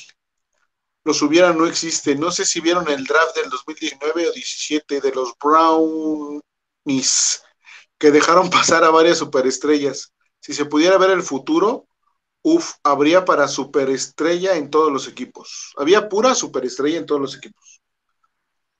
No, sé qué ideas de los hubiera, pero eh, supongo que lo de Herbert, Harris y Harbaugh, ¿no? o sea, eso, eso de, ahí está clarísimo. Y el problema es que Miami se lleva equivocando 22 años, ¿no? De picks del draft. Dejas pasar a Rodgers, dejas pasar a Big Ben, dejas pasar a Matt Ryan, dejas pasar a Drew Brees dos veces, eh, tus corebacks franquicia que se veía. O sea, el problema no era que, ay, es que es futuro y puede fallar. No, no, no, no, no. Tú a ve que no es un quarterback franquicia. No va a llegar al Salón de la Fama. Si gana un Super Bowl, va a ser lo máximo que va a tener. Pero si tú dices Justin Herbert, le veías el talento en Oregon, o ves a Trevor Lawrence, o ves a Joe Burrow, eh, sabes que iba a haber. Josh Allen es un poco medio sorpresa, pero porque venía de una universidad un poco más chica, era Montana o Wyoming, no me acuerdo cuál de estas. Pero dices, y ahí, por ejemplo, sí falló Sam Darnold, que venía de USC, o este, el propio Baker Mayfield de Ohio State, pero a lo mejor los pueden pulir. Pero a lo que voy es, no es un volado, ¿eh? y menos en primera ronda. En primera ronda tienes que tener un, jugador titular de inmediato y futuro estrella consolidado en tu equipo. Y si ahí te equivocas, como en el draft del 2020, quiere decir que no supiste hacer tu, draft. ¿Y, de qué te sirve tener tres picks de primera ronda si de los tres no has hecho uno? Tú ha muy criticado. Austin Jackson parece Bost y Noah ya es un Bost. Entonces, no, no, es apostarle, o sea, tienes que jugar como debe ser. Y por algo querían, o sea, había tres cabezas en Miami y cada uno quería un coreback distinto en el 2020. Y el peorcito fue el que eligieron, porque Herbert, Burrow y Tua, nadie me puede negar que desde colegial se le veía más talento a estos dos muchachos por encima de Tua. Nadie me lo puede negar. O sea, digo, si lo niegan, bueno, es ya ponernos una venda en los ojos. Talento como coreback de su movimiento, no como líder, no con el potencial o el desarrollo, no. Ya venían armados estos corebacks, tanto Burrow como Herbert. Entonces, se está viendo dos temporadas y Tua todavía hay dudas de que tienen que tener un coach que les guste Tua, mientras que los otros dos uno está en el Pro Bowl, ya tiró cinco mil yardas, fue el novato del año, el otro está en el Super Bowl. O sea, más pruebas. Y eso se veía que iba a ocurrir hace dos años, no es de hoy. Quien diga, wow, qué sorpresa de Burrow, hay que ver un poquito más para atrás, nada más. Entonces, ahí es donde dice uno, sí se ve, o sea, se ve quién trae algo y quién no. Obviamente puedes encontrar en rondas bajas talento, te puede salir un Tom Brady, te puede salir un Russell Wilson, sí, pero pues, ¿Cuántas veces ocurre eso? Tu equipo lo armas de primeras y segundas rondas, quizá alguna tercera. Ya los demás es extra, pero primeras y segundas rondas, y es lo que más ha tenido Miami, y nada más tener un, jugador de Pro Bowl este año, y el año pasado creo que también uno. O sea, no inventes. Y tenía que ser un veterano que venía de una administración previa, ¿no? O sea, ese es el problema. Falta cocheo, sí, pero falta inteligencia en la gerencia, ¿no? Arrabal no. Ahora si traen a Fangio de entrenador defensivo, ¿creen que sea un cambio a lo que Miami nos tenía acostumbrados? Ya no mandarán tanto blitz. Sí, de acuerdo.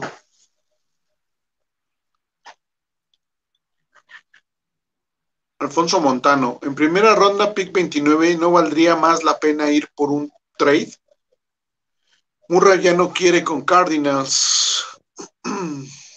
Fíjate que fue chistoso, ¿no? Porque se dejó de seguir a los Cardinals en sus redes sociales y quitó fotos que con los Cardinals, dejó una que otra. Ya está la especulación muy alta, ¿no? Y está en su último año de contrato. a lo mejor se han roto las, las este, negociaciones o algo, ¿no? No lo sé. Pero pues Murray tampoco es coreback de Super Bowl, ¿eh?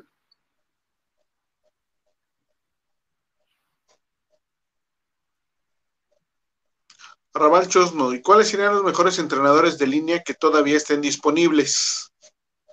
Híjole, hay que rascarle, hay que rascarle ahí. Porque además, el liniero ofensivo y sus coaches generalmente son perfiles muy bajos. Pocos son los que son muy abiertos, ¿no? Pero entonces hay que, hay que buscarle, hay que rascarle un poquito y ver quiénes están colocados con eh, los 49ers, con los Broncos o con la gente de McDaniel y los Shanahan y ahí puede, podemos empezar a ver cómo se, cuaja, ¿no? Arroba Chosno y Flores que se quedó sin entrenar y ya también declarando que felicita al entrenador de Tejanos, pero que no está contento por cómo se eligió. Sí, también ya, ya lo habíamos comentado el tema. Francisco Javier Roldán Aguilar. Solo mejoraremos trayendo buenos coordinadores en cada línea y en agencia libre. Sí, de acuerdo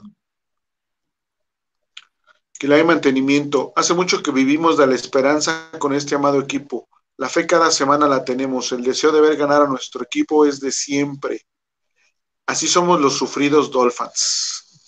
Somos unas víctimas. Uri Re, mi estimado Javi, en los 15 segundos que sacó el juego Mahomes fueron dos pases muy al estilo de Tua y no fueron de 40 yardas. Okay. Pero los cuatro touchdowns de Josh Allen ¿Qué tal? Balazos de 40 yardas al centro explotando el punto débil de Kansas. ¿Eso lo hubiera hecho Tua? Arrabal Chosno, no creo que sea buena elección Mariota como backup, porque no tendría realmente una fuerte competencia y sabrías quién es el coreback titular y el backup. Regresen a Rosen. No, yo, yo, yo creo que es mejor Mariota que Rosen. Para competencia para competencia de Tua, creo que le, pondría más competencia Mariota, ¿no? Por la experiencia. Me, gusta más el estilo de Rosen, pero Mariota hasta ha jugado playoffs como titular, fue titular, fue un pick, primera ronda global. Sí, creo que sí. Mariota debería estar al nivel de Trevor Lawrence o de Burrow, ¿no? No lo ha cumplido porque sí, también no es el mejor coreback, pero yo creo que hasta Mariota podría mandar a la banca a Tua, ¿eh? En una de esas. Drazen Spinochenko. Mi Javi, tú has aventado dos, tres pases de 40 yardas. Lo que no entiendo es por qué la necesidad de aventar bombazos todo el partido. Muy bonitos y todo, pero le dejas el partido al equipo contrario y te acaba con una serie ofensiva larga y bye bye. Pues los manejos de partido ya depende de cada coordinador, ¿no? Pero bueno, a ver, ¿tú qué dices, Javi?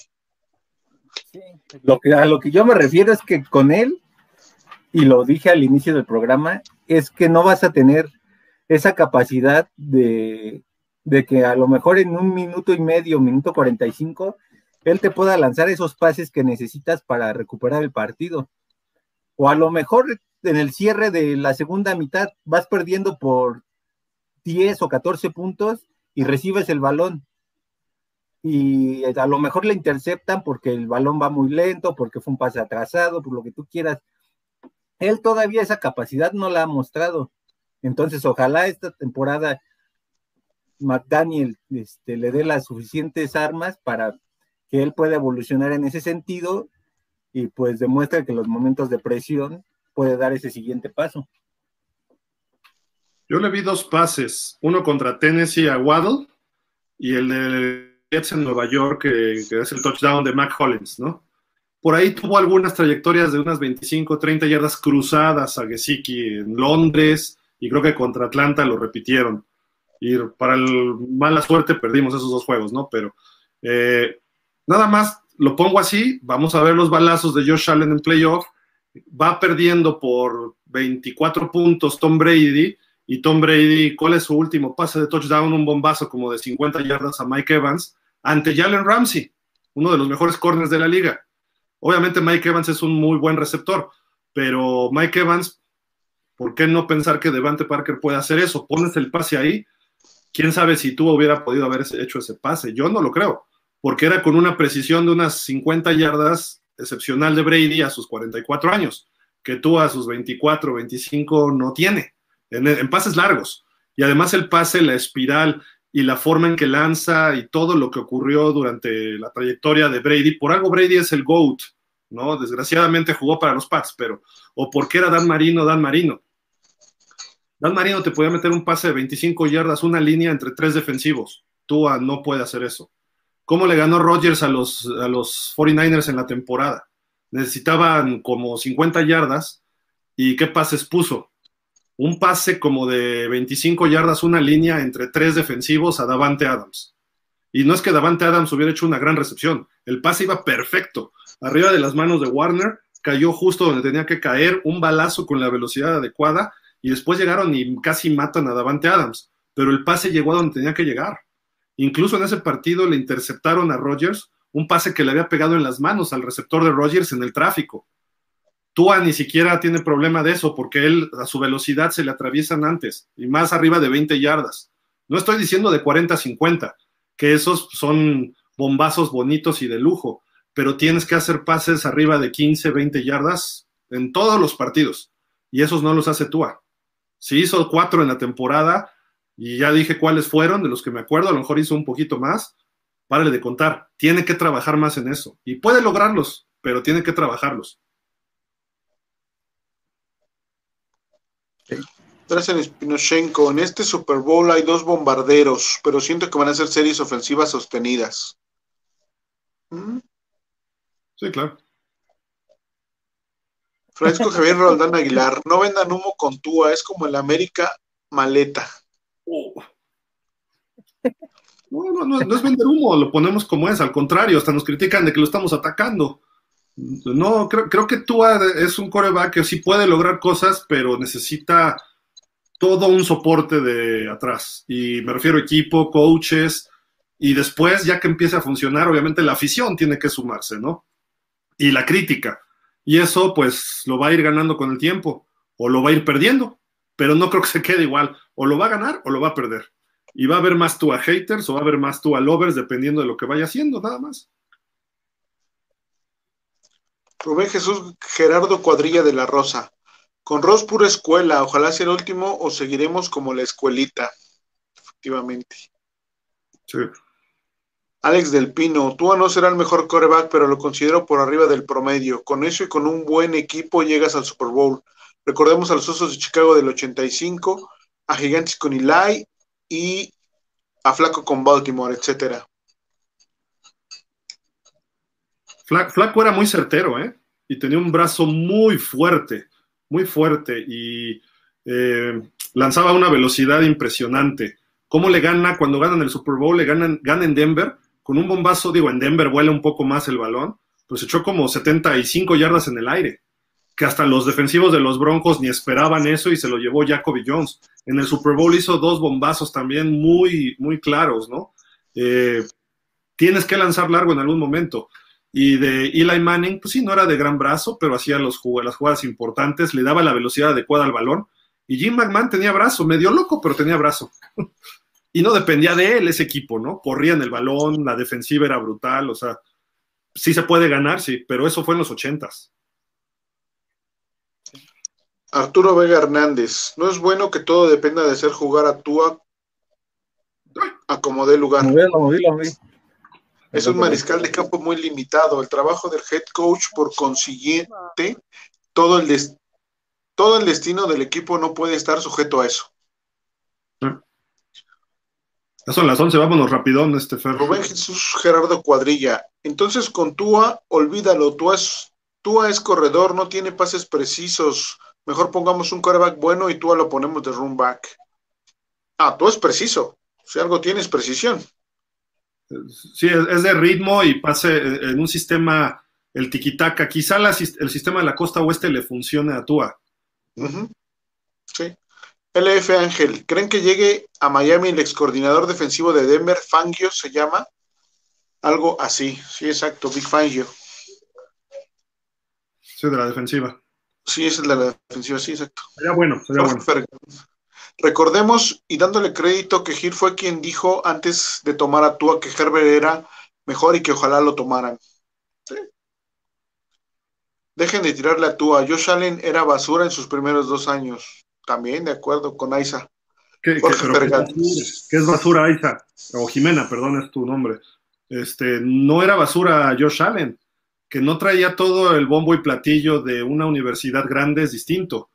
Y cómo lo fueron desarrollando. El problema de él no era de llegar pases, sino era nada más de afinarle el brazo fuerte, que es mucho más fácil.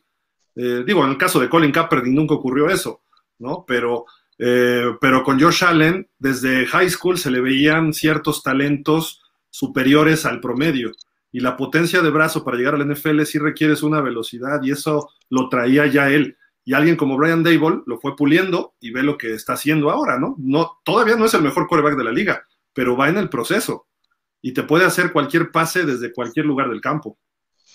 Y le va a hacer falta a Brian Dable este año, Gila. puede este ser, puede ser. Yo quería a Brian Dable, pero bueno.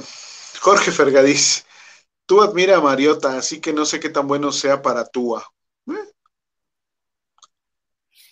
Aiza Jimena, una diferencia entre Herbert y Burrow respecto a Tua es que ellos ya lo soltaron. Tua se ve amarrado sin un playbook amplio. Pero Que con McDaniel cambie esa parte, ¿no? Y explote. Marco Muñoz. Para que no le suelten el playbook a alguien como tú. Uno, no se lo sabe el playbook, el básico. Y dos, que no puede hacer todas las jugadas del playbook. Así de simple. O sea, por eso no le sueltan ni Chan Gailey ni los co-coordinadores este año y vamos a ver McDaniel que le suelta. Ojalá lo adapte para él de buena manera. Marco Muñoz, a excepción de este Super Bowl, en los últimos 20 años solo tres corebacks que no son Salón de la Fama.